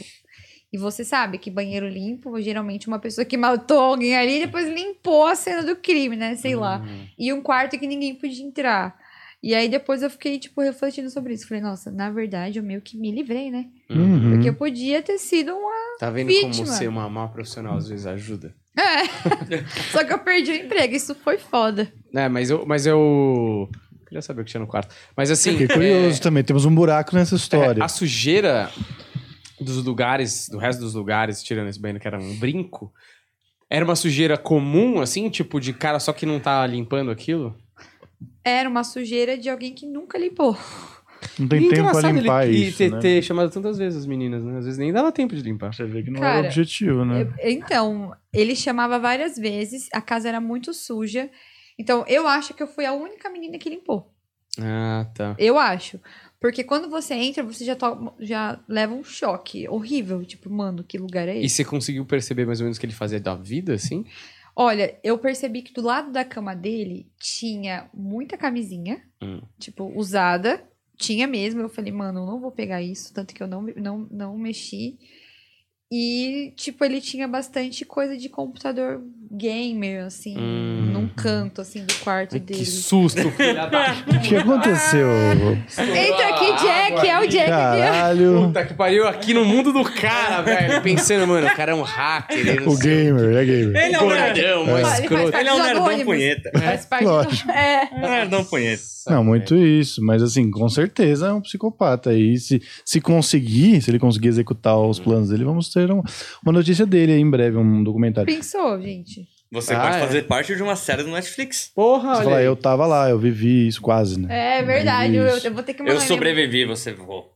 Vai estar no Mas você mandou bem, mas ele, mas ele é meio burro, né? Assim, pensando na cabeça de um psicopata, É. a primeira coisa Você seria um psicopata muito melhor. né? Isso seria muito Fala bom. pra eles. É que nem o Henri Poirot lá, do a Uhum. personagem da Agatha Christie. É, o, um cara pergunta pra ele assim: é, se você cometesse um crime, como seria, né? Só pra quem não sabe, é um detetive fodão, né? Uhum. É o Sherlock Holmes da Agatha Christie, É, basicamente. E aí ele fala: se eu cometesse um crime, você nunca ia saber. Esse é o ponto do bom Você já crime. pensou nisso? Uhum. Muitas vezes. Tipo, que, qual crime que você cometeria se você. Como? Acho que o como. Eu qual também. não sei se eu penso tanto, mas. Eu penso em crime, tipo, em cometer crime em tudo. Tipo assim. Mano, essa menina tá ficando assustadora aqui. Tá gravando. Segue gravando, Não, é segue tipo gravando. assim. Segurança. Pode ir. Não, é tipo assim, eu sou uma pessoa paranoica depois que eu comecei a falar sobre casos. Então, por exemplo, eu tenho um plano pra se eu entrar no Uber e o Uber for um tarado. Hum. Entendeu? Tipo, eu tenho um plano pra se eu estiver em casa entrar um tarado na minha casa. Eu tenho um plano se alguém vier fazer tal coisa. Então, tipo, eu tudo tem um plano. Ah, mas isso é bom. Você tem um plano de fuga. Eu tava pensando mais no plano de fazer. Mas eu não crime. tenho dó, não. Você acha que eu vou deixar o cara lá? Não, tipo, o Uber passaria por cima dele e tal. Talvez teria que desovar o corpo dele. Então, peraí, vamos lá. Você passaria por cima do Uber. Cara, se Então, eu, peraí que tem um plano muito complexo. É, porque que você precisa tirar envolve... ele na direção, botar ele colocar- na frente do carro. Exatamente. eu tenho Por um plano. favor, por favor. Mas aí não vai rolar, eu vou falar o meu plano. Hum. Não, você tá ajudando muitas meninas. Cara, primeiro eu tenho um spray de pimenta na minha bolsa. Que, Bom, eu, que, eu, que eu levo em todos os lugares. Se eu ver que o cara tá mudando o trajeto ou tá agindo. Pensa se o cara faz isso e ele só tá pegando o caminho mais curto. Pegando um ataque, queria te ajudar, Ô, moça. eu tava precisava buscar a torta na casa da minha avó, porra, no caminho. Cara, ah, Bateu o cara. Não, tipo assim, eu tenho um spray de pimenta. Eu, spray de pimenta, o cara, ah, meu Deus. Eu já tenho uma. Eu já tenho. Tem um taser também. Uma faca e uma 38. Você tem Aqui. taser?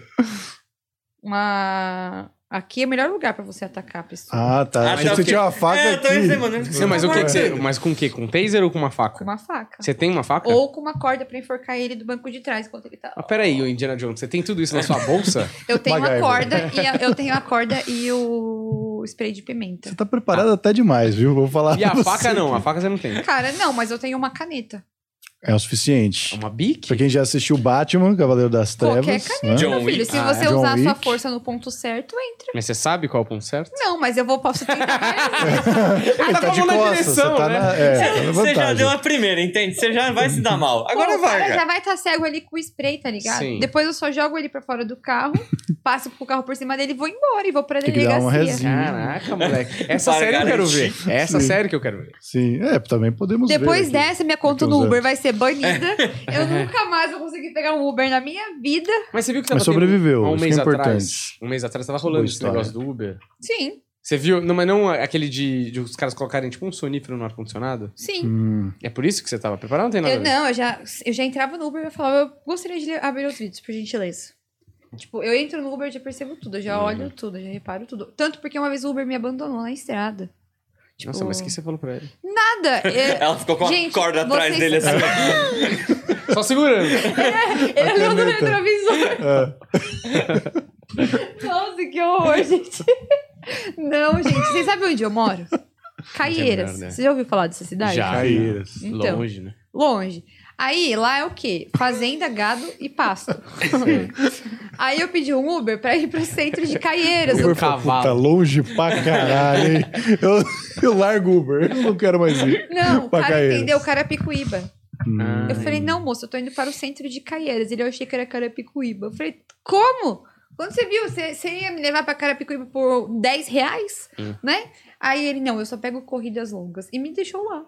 Escroto, hein? É. Caralho, mas isso aí é passível de denúncia, não é? Eu fiz a denúncia. Lógico, você tá louco? Fiz E aí? Ah, sei lá o que aconteceu. Eu espero que esteja sem o negócio dele, Sem né? o carro. Mínimo, Agora ele né? é quatro estrelas.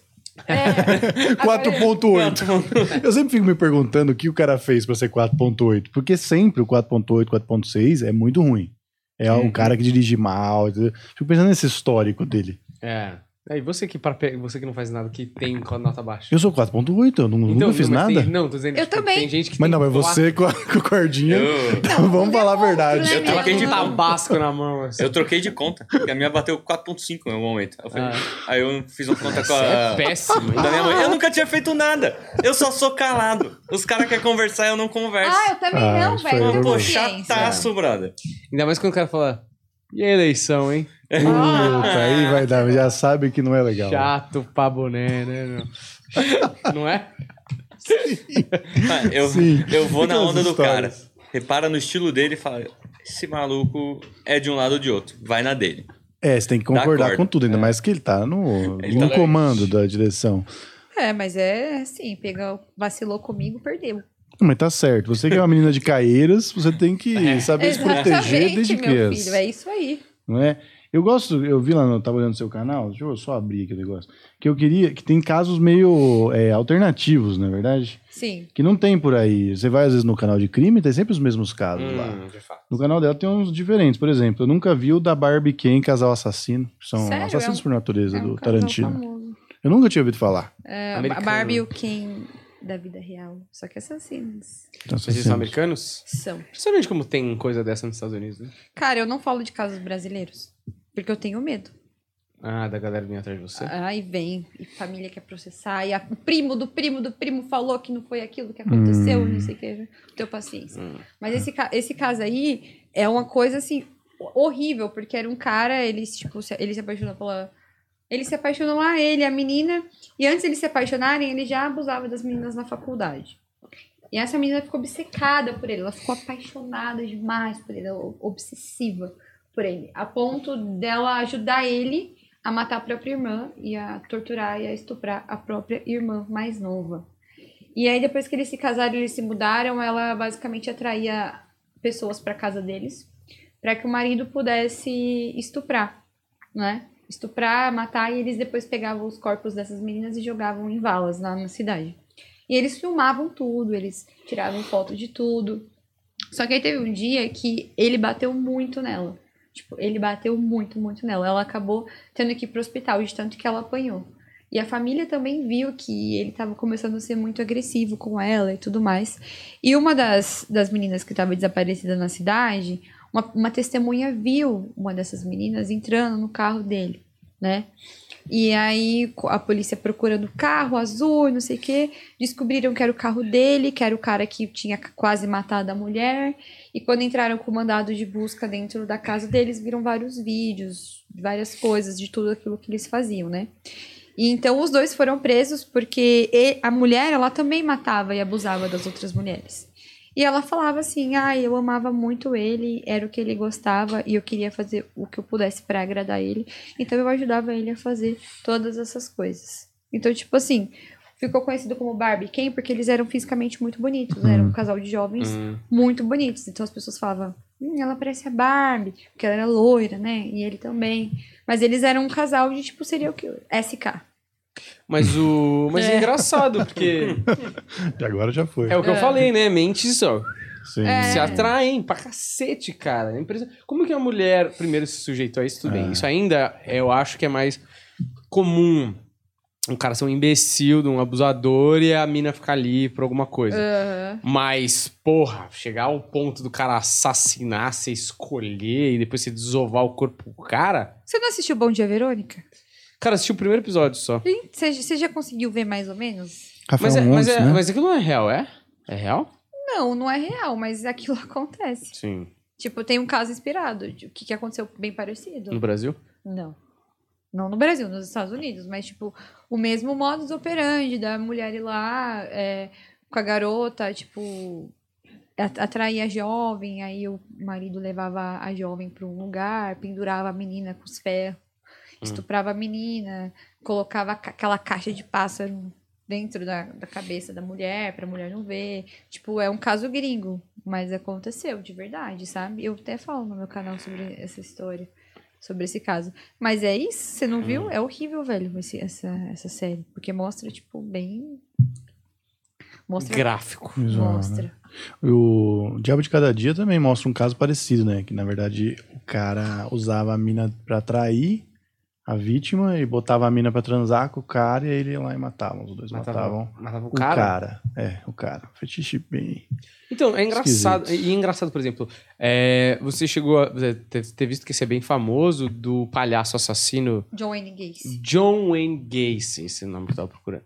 É, ele também tem um lance parecido com o Jeffrey Dahmer, que é da sexualidade também, né? É, só que era com criança, né? Mas ele tinha, tinha um. Mas ele. Era, eu não lembro agora. Mas era com um homem, né? Só era com- só homem e adolescentes, tipo, jovem. Mas ele era. Bizarro falar isso, eu ia falar. Ele é um pouco menos louco. Mas ele é completamente tem- Porque ele, ele tinha o sexo com os caras, né? Tipo, mais normal, vamos dizer assim. Depois, beleza, ele assassinava, mas parece no caso dele era mais claro que eu acho que o. Ele era psicopata, mas ele tinha um ressentimento em ser gay, né? Porque ele não assumia de jeito Uhum. nenhum, né? Não, mas é claro que ele não assumia, porque, tipo assim, a época, mais uma vez a gente fala sobre a época, a sociedade Sim. na época e tal. E ele era um cara que era político, ele tinha família, ele trabalhava com a igreja, ele era, tipo, o chefão lá de não sei o que lá, da igreja, da, da comunidade. Era uma pessoa querida. Tipo, sabe aquele, aquela, aquele homem que as pessoas falam, poxa, que pessoa mais gentil, amigável, todo mundo gostava dele. Be Então- baita disfarce, né? É super. Então, como que ele vai falar que ele era gay, que ele se sentia atraído por garotos, crianças, entendeu? É, com a posição que ele tinha naquela época, entendeu? Tipo, ele não Sim. ia colocar tudo a perder a vida dele por isso, entendeu? Então, Ah. ele, ele atraía os, os garotos, tipo assim, ah, eu te dou 50 dólares pra você aparar minha grama. Ah, preciso de alguém pra trocar um negócio lá na minha casa, 100 dólares. E aí ele atraía os, os garotos, né? Ele seduzia os meninos, né?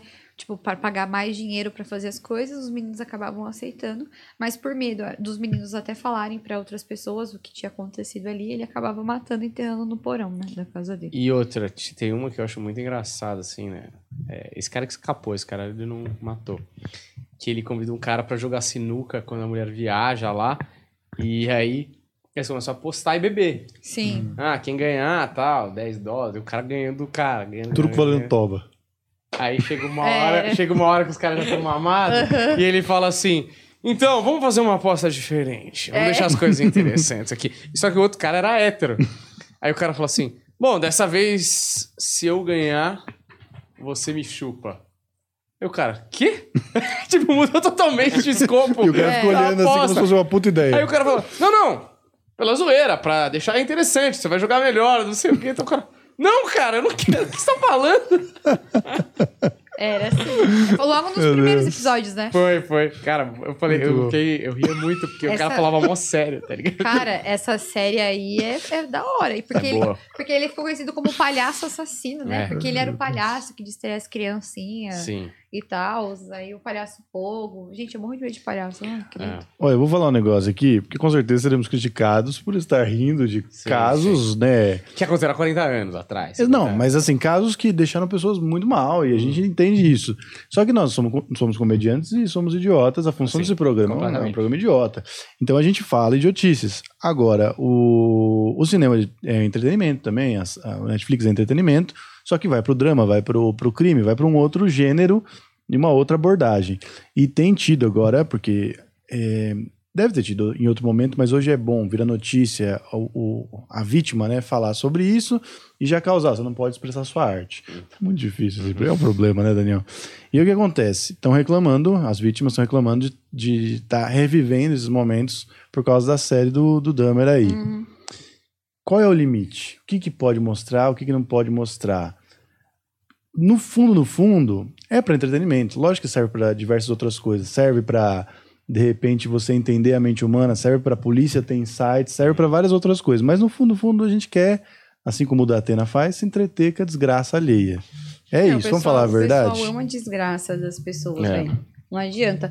Tipo assim, eu entendo ó, a parte da, das vítimas. Mas é que nem as pessoas às vezes falam assim pra mim, quando eu comento que eu falo sobre esse tipo de conteúdo. Nossa, mas por que, que você fala disso? Isso é horrível. Nossa, que coisa hor- horrorosa e tudo mais. Mas se ninguém souber É. das coisas que acontecem no mundo, você vai viver assim, a Deus dará. É. Você Uhum. entendeu? Hoje eu tomo muito mais cuidado com absolutamente tudo que eu vou fazer na minha vida. Por exemplo, eu vou numa balada aqui em São Paulo. Em hipótese alguma, eu deixo alguém encostar no meu copo Uhum. de drink, velho. Eu não. Uhum. Ah, deixa eu experimentar. Não, não vai experimentar. Eu não vou experimentar o seu. Você compra o seu. O problema Uhum. é seu. Se vira. Tipo assim, a gente tem que falar das coisas que acontecem ao, ao redor do mundo. E outra, existe uma coisa que se chama criminologia. Criminologia estuda a mente dos psicopatas, entende? Existem pessoas que são e que estudam para que possam estudar esse tipo de pessoa. E a mente do Jeffrey Dahmer é uma coisa que nossos criminólogos amam, querem estudar, querem entender, porque querem compartilhar com as pessoas. Às vezes um psicólogo, um criminólogo, ele tá lá fazendo né, a sua análise e conhece uma pessoa aleatória e sabe as características de um psicopata. Aí ele recebe uma pessoa para conversar que adora pegar cachorro e matar cachorro e dessecar cachorro Uhum. na rua.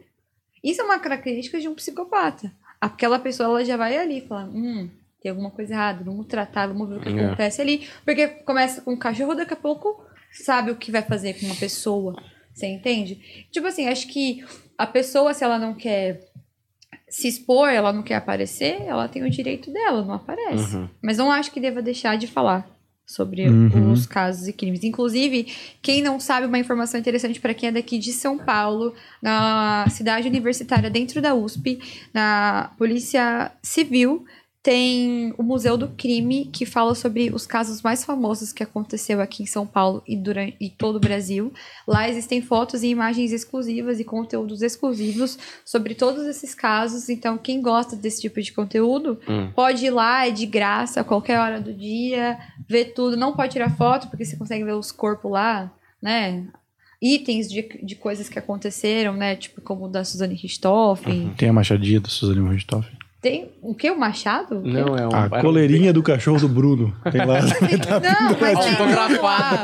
Não, mas tem, gente. Tem até ah, o crime da mala, a réplica da mala com o corpo dentro. Ah. Tem- Ah, tem. Que é outra Tem. inspiração para Rafael Montes também, a, a mala da, da Elise. Tem, no é. Dias Perfeitos, né? Não, esse crime é muito nojento. Inclusive, tem a roupa da, da vítima lá, tem o cabelo da vítima, tudo da vítima. Então é muito legal pra quem gosta, assim. Eu fui lá. Gosta bastante. Eu né? sou a guia. na Foi de verdade. Uber ou não?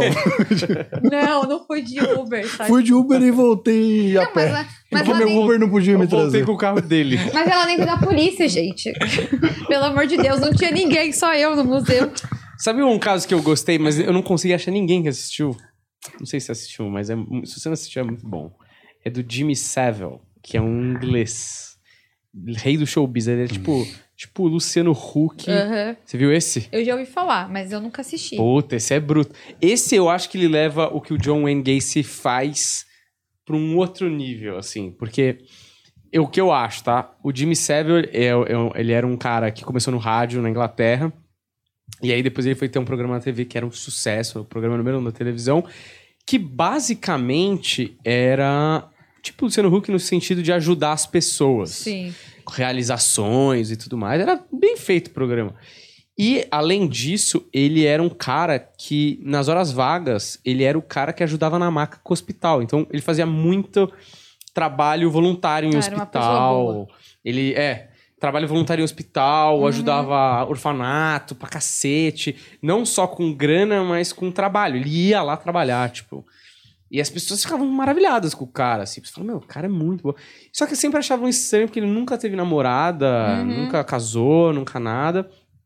Naquela época era mais estranho do que hoje, né? Ser um solteiro até morrer. E, e aí depois, mais pra frente, olha como é doido, né? Foi se descobrindo por conta da internet. Uhum. Que, tipo, a galera começou a falar, ah, o Jimmy me abusou, e aí a galera, aquela coisa de criar coragem nas outras pessoas, e, cara, Uhum. a quantidade de gente, assim, desde gente em coma nos hospitais que ele ajudava, Uhum. criança, a orfanato que ele ajudava, ele ia lá e tal. E aí ele morre, e quando ele morre, assim, a- a- a- as investigações, os depoimentos começaram a aumentar, e ele já tava muito velho, né? E aí ele morre, e aí meio que catacombe de coisas, e aí descobrem muita coisa que ele fez. E aí uma das últimas coisas que eu acho que é interessante na série é que ele tem uma tumba, né, quando ele foi enterrado, é, é, a lápide, né? Uma Aham. lápide enorme, assim, de gente famosa e tal. E a frase que ele deixa é: Foi bom enquanto durou. Que Nossa. a galera achou que foi uma provocação. Depois que descobriram tudo, que foi uma Sim. última provocação dele. E acho que foi mesmo. Eu né? acho que sim. E aí os caras, meu, a polícia já fechou ali, porque sabiam que naquela noite iam depredar Uhum. tudo e tal. Ah, sim. Nossa, o pessoal é. Às vezes é isso. é, as pessoas, elas. A, a, a gente acha que aquela pessoa é uma pessoa boa e tal, É. e depois vai lá e descobre, né? Mas é o disfarce perfeito, né? Exato. Tipo, porque Triste. muitas das meninas que falam no negócio é, falam assim, como que eu vou denunciar o cara que, teoricamente, é o maior benfeitor da Inglaterra? É um cara mais amado da Inglaterra, tá ligado? Sim. E se você vê a cara dele... Ô, ô Paulinho, procura aí. Jimmy Savile. S-A-V-I-L-E. Você olha a cara dele você fala, mano... Como que ninguém viu que esse cara é completamente xarope? Retardado. Cara, de, ele parece uma versão piorada do é, De Volta para o Futuro lá, o professor. Caralho, tava muito na cara, né? Nossa. Não, não podemos ter preconceito. Tem pessoas com cara de louco Sim, sim. que são muito gente Você boa. vai ver, você vai ver. É. Quero que você veja. Quero que... Vamos, vamos. Eu Corte quero- de cabelo Willy Wonka, meu. Mas assim, é. E realmente é o, é o, é o disfarce perfeito pra Cara, é coisa. tipo, e tem gente que não acredita, provavelmente até hoje. Deve ter, deve ter fã do cara, Uhum. tipo Michael Jackson. É. Vai, Meu podem me filho, xingar, podem me Existem xingar. muitos psicopatas que têm fãs. O Ah, Ted é. Bundy, Sim. que recebia vários nudes na prisão. O, na- o perseguidor noturno lá, o Night Stalker que Nossa, tem esse no- é osso, hein? Nossa, esse cara, ele Meu tem um monte de mulher que mandava foto pelada pra ele, querendo ir lá. Essa né? é uma das séries mais. O que, que elas, que elas queriam? Ah, Paulinho, essa aqui, ó. por favor. Olha aí. Pessoal de Caieiras, não é? queriam- Senhor aqui, ó. É. Aí ele tá bem até, bicho. Aí ele tá até que bom. Eu gostei da foto. Se nessa ele tá bom. Não, juro. Aí ele não tá tão Caralho. esquisito. Meu Deus do céu, velho. Mas tem umas que ele tá muito esquisito. Vou trazer mais. Põe, põe uma. Ah. Tem melhor, você você consegue mais que isso. É que eu só gostei dessa. É que essa, essa aí só parece que é um velho de. um velho roqueiro, né? Não, Sei lá. parece um louco. Ele é um louco, Parece né? um maluco. E- Não, mas é, o Michael Jackson, velho. As pessoas até hoje. É. Tem documentário, tem 40 pessoas dando depoimento. Fala, não, tudo uma grande conspiração para estragar o Michael. Genialidade. Ah, pelo amor Por de? Deus. Você acha que ele não tá vivo? Não, eu acho que ele cometeu os crimes e morreu. Ah, Olha aí, olha aí. Nossa, não, gente. É, É que o, o, o Paulinho tá pegando ele velho já. É. Mas é isso aí. Essa Olha coisa aqui, maluca. o cara fazendo aqui, Daniel. Ele é velho o tempo inteiro aqui. É, É, sempre foi velho, sempre foi velho. mas ele. Mas é engraçado, assim, como na época também se aceitava certos comportamentos. Na série, Uhum. tem uma hora que ele coloca uma menina da, do auditório no colo. E a menina tá de saia. E a menina dá um. Sabe quando dá Ah, um aham. pula pirata ali? E, tipo, claramente, o cara enfiou a mão onde não devia. Ao Aham. vivo. Ao vivo. Ai, como passa reto isso, velho? Sim. Bizarro. Tem um cara que era tipo um pastor, que foi o maior suicídio em massa da história, né? Ah. Jim Jones. É, ele fez todo mundo. 900 pessoas, né? Uhum. É. Se mataram, fazer as pessoas acreditarem que ia, depois que eles morressem ia descer uma nave espacial, pegar a galera, levar pro céu. E não, não rolou. E não desceu. Eu acho que talvez elas estejam lá, né? elas morreram. Não, mas foi culpa, mataram. foi culpa da imprensa e da polícia. Porque logo que se mataram, a imprensa e a polícia entrou. E aí os ETs que estavam pra chegar já estavam estacionados já. Aí Tava só esperando aí sinal não de deu, luz. né? Não Olha deu. aí, Isso aí de novo. Olha aí. Realmente muito confiável. Uma pessoa muito confiável. esse cara num beco escuro. É. Assim. Parece um pouco o Emo Phillips, né? Tem um quesinho de Emo Phillips. É. Meio Willy Wonka, cabelinho esquisito. Ele é bem esquisito, esse cara. ótimo para atrair crianças. E, e ele ia no hospital, por isso que ele Exatamente. tá com esse estetoscópio, ele não era médico. Ele ia nos hospitais ajudar. é, esquisitão. Tudo errado, velho. Tá tudo errado. Como, como as pessoas não percebem, né? O cara que é muito, tudo que o cara que é muito, É, você desconfia, não é de verdade, né? Pelo amor de Deus. Mas o Jim Jones, foi aonde mesmo isso? Foi na Guiana Suriname, deixa eu ver aqui. Suriname. Ele comprou um terreno Suriname, meio parecido com o que o Osho estava fazendo. Mas as pessoas gostam do Osho. Não pode Ah, falar o mal do Osho. Que o Osho é do bem. Não, o Osho é Jim boas Jones. frases. É, né? É, acho que é Heaven's Gate. Não. Você assistiu Wild Wild Country do Osho, não? Não. Esse é animal também. Mas sabe o que acontece? É esse aqui, ó. Jonestown. Heaven's Gate. Esse, Vamos ver aqui. Esse, esse- esse doidão aqui. Esse é o que? O... É o que fez Na Guiana, viu? 900 pessoas. Ah, esse é o Guiana, Nossa, não é mas cara de é louco Guiana. também. Mas ele era desses pastores de, de televisão, né? Que faziam discursos Eu ia falar, tipo. bonitos. Ah, eu falei, não vou falar. É, não, mas tipo esses caras aí que vocês estão pensando, usa chapéu, manca, os caralho. É Mas meio que esse essa cara, galera ele era, ele era desse país? Não, ele era de outro país, É né? Estados Unidos. Ele era americano e foi até o Suriname. É que ele Ele- comprou um terreno, não é isso? Isso. É o abusador sem fronteiras. Abusador sem fronteiras, exatamente. Esse cara dá um vídeo legal, hein? Então, é porque, tipo assim, é, o que acontece? Eu tenho tentado trazer casos que não existem nos outros canais Uhum. brasileiros, entendeu? Aí, tipo assim, esse aqui, todos os canais já falou. Mainstream, né? Aí, então, eu tento trazer casos que não existem no Brasil pra que seja uma coisa exclusiva só no meu canal, Uhum. entendeu? Qual que é o mais bizarro que você já... Ou que você acha mais... Sei lá, o que te chama mais atenção em termos ou de ser exótico, ou de você ter gostado de estudar o caso, alguma coisa desse sentido. Teve um caso que, na verdade, não é que eu gosto mais, mas acho que é o que me afetou emocionalmente. Que é o caso de uma garota que se chamava Anita Colby. Ela era uma modelo, ela era muito bonita, muito linda. E ela era enfermeira. Então, tipo assim, ela era uma pessoa muito doce, muito boa. Hum.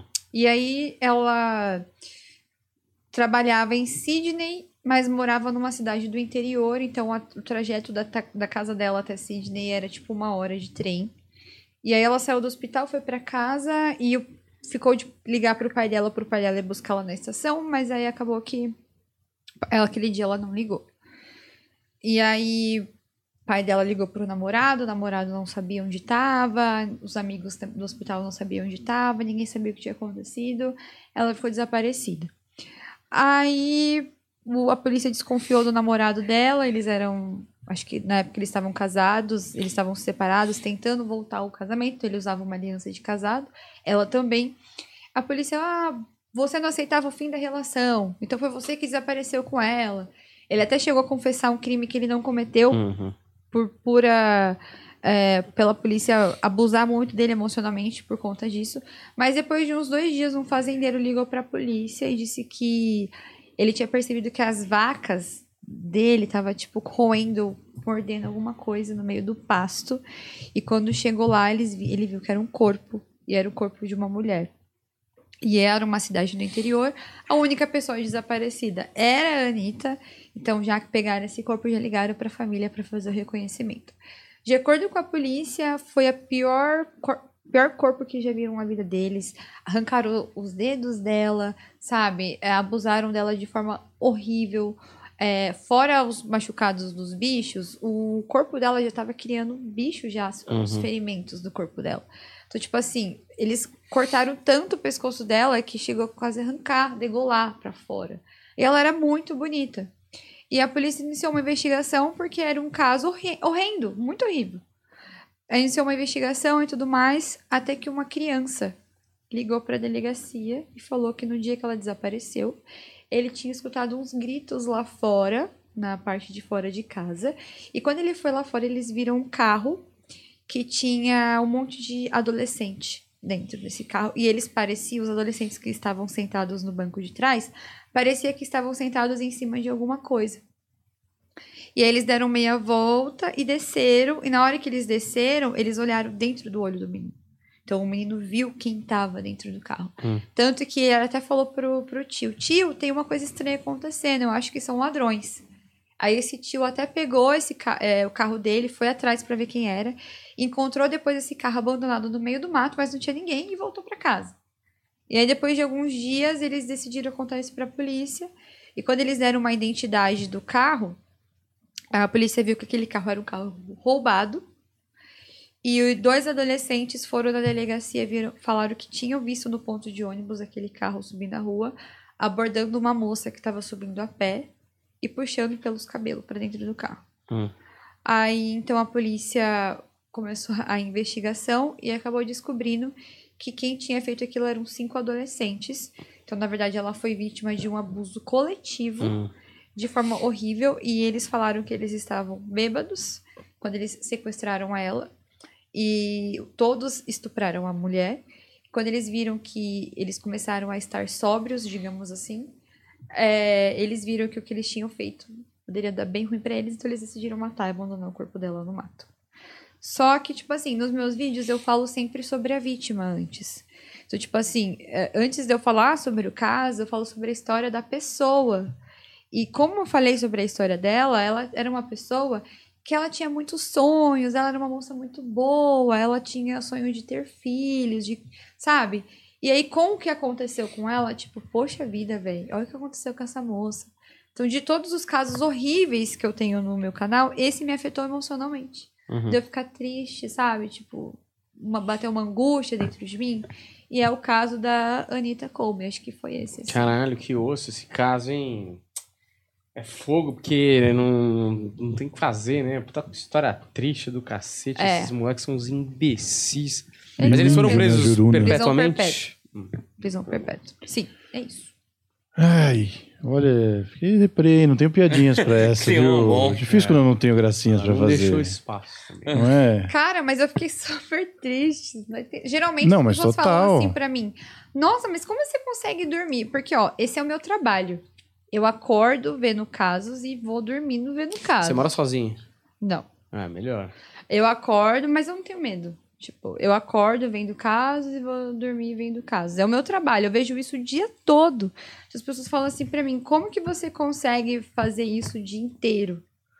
Aí eu falo assim, cara, eu, pra mim é normal, sabe? Eu pego histórias, transformo elas em formatos de vídeo e compartilho com as pessoas, de forma amadora. Porque eu não tenho nenhum embasamento, eu não tenho nenhuma formação. Então, não utilizo disso. Mas existe, esse caso foi um caso que me afetou, acho que por conta da história da pessoa em Uhum. si. Mas de resto, pra mim, o mundo é cruel. Uhum. Isso é fato. Então, só esse mesmo que.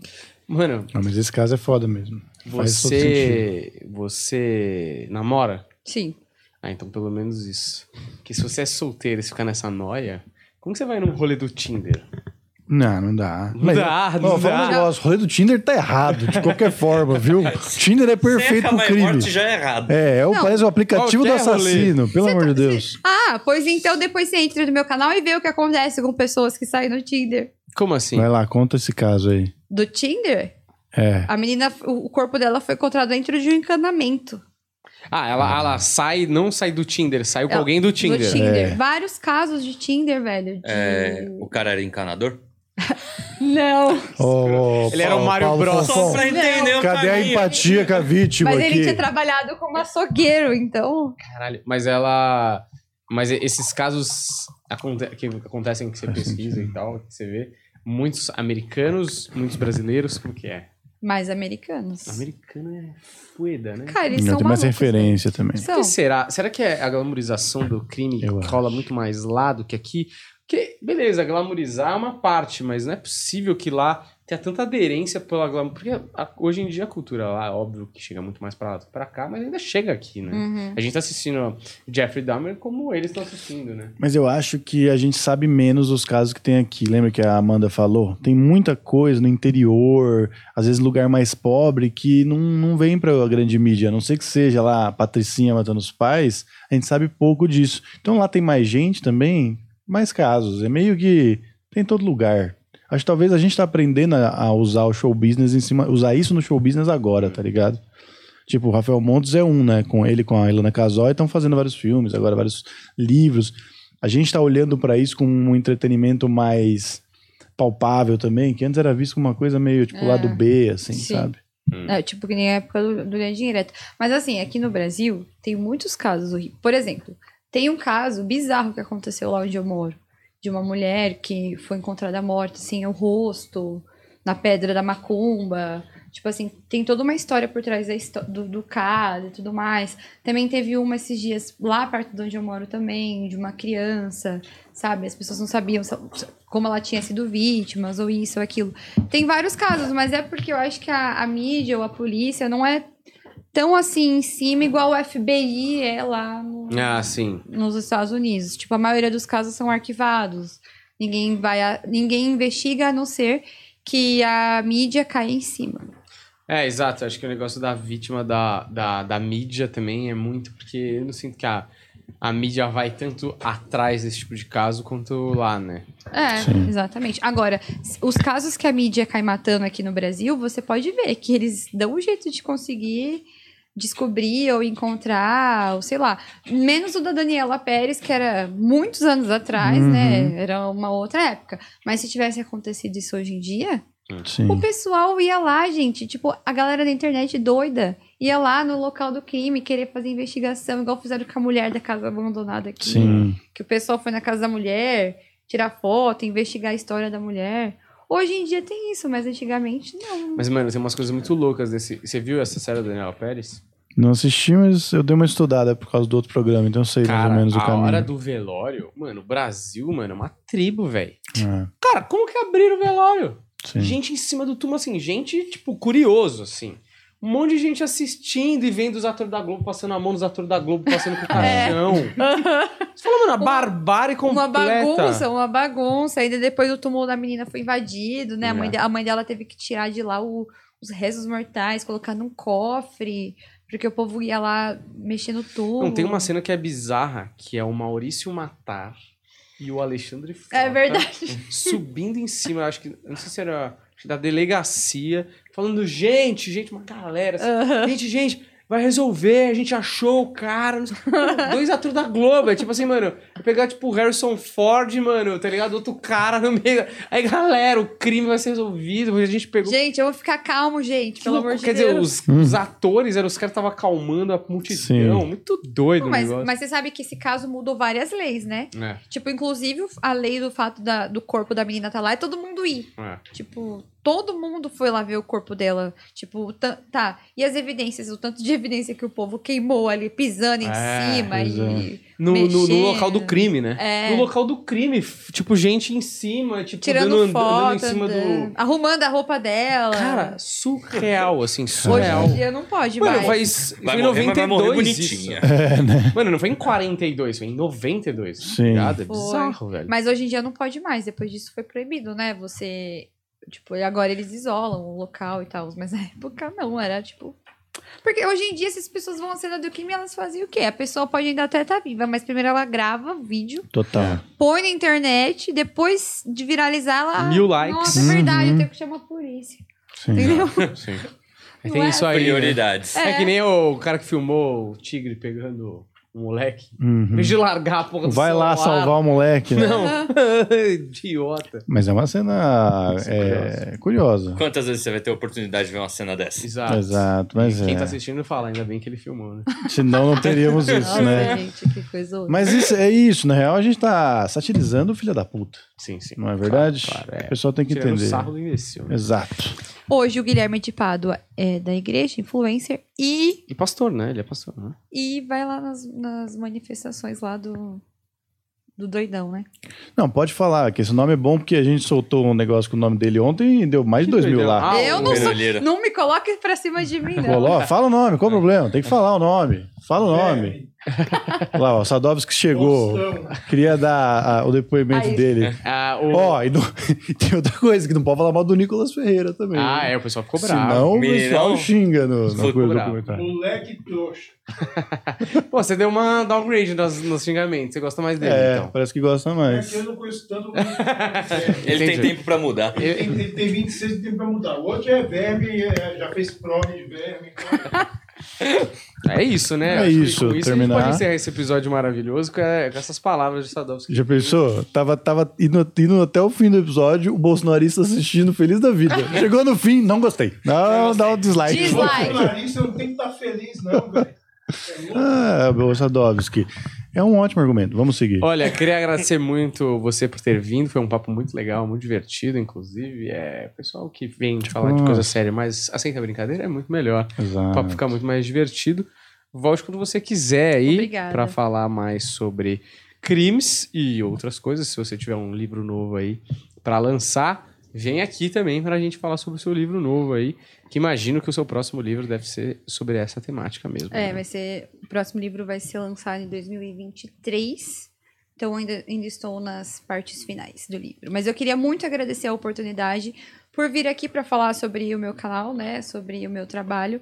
Isso realmente para mim é muito importante, ainda mais porque eu tava aqui comentando, falando que eu tinha sido banida, né? As dificuldades Uhum. da, Uhum. diárias de, de quem vive com a internet. Eu queria muito agradecer mesmo a chance e queria falar, gente, eu sou uma idiota. Eu dou risada de qualquer coisa. Então, Me perdoem. tipo né? assim, eu tô olhando pra ele, ele tá rindo, eu tô rindo porque ele tá rindo, entende? Então, só, só pra falar, porque senão as pessoas falam, ah, youtuber acha engraçado, as desgraças. E você quer falar Mas só as algumas redes sociais? Porque você precisa reconstruir Sim. seu TikTok também. Sim, gente, por favor. O meu TikTok é estante de crimes.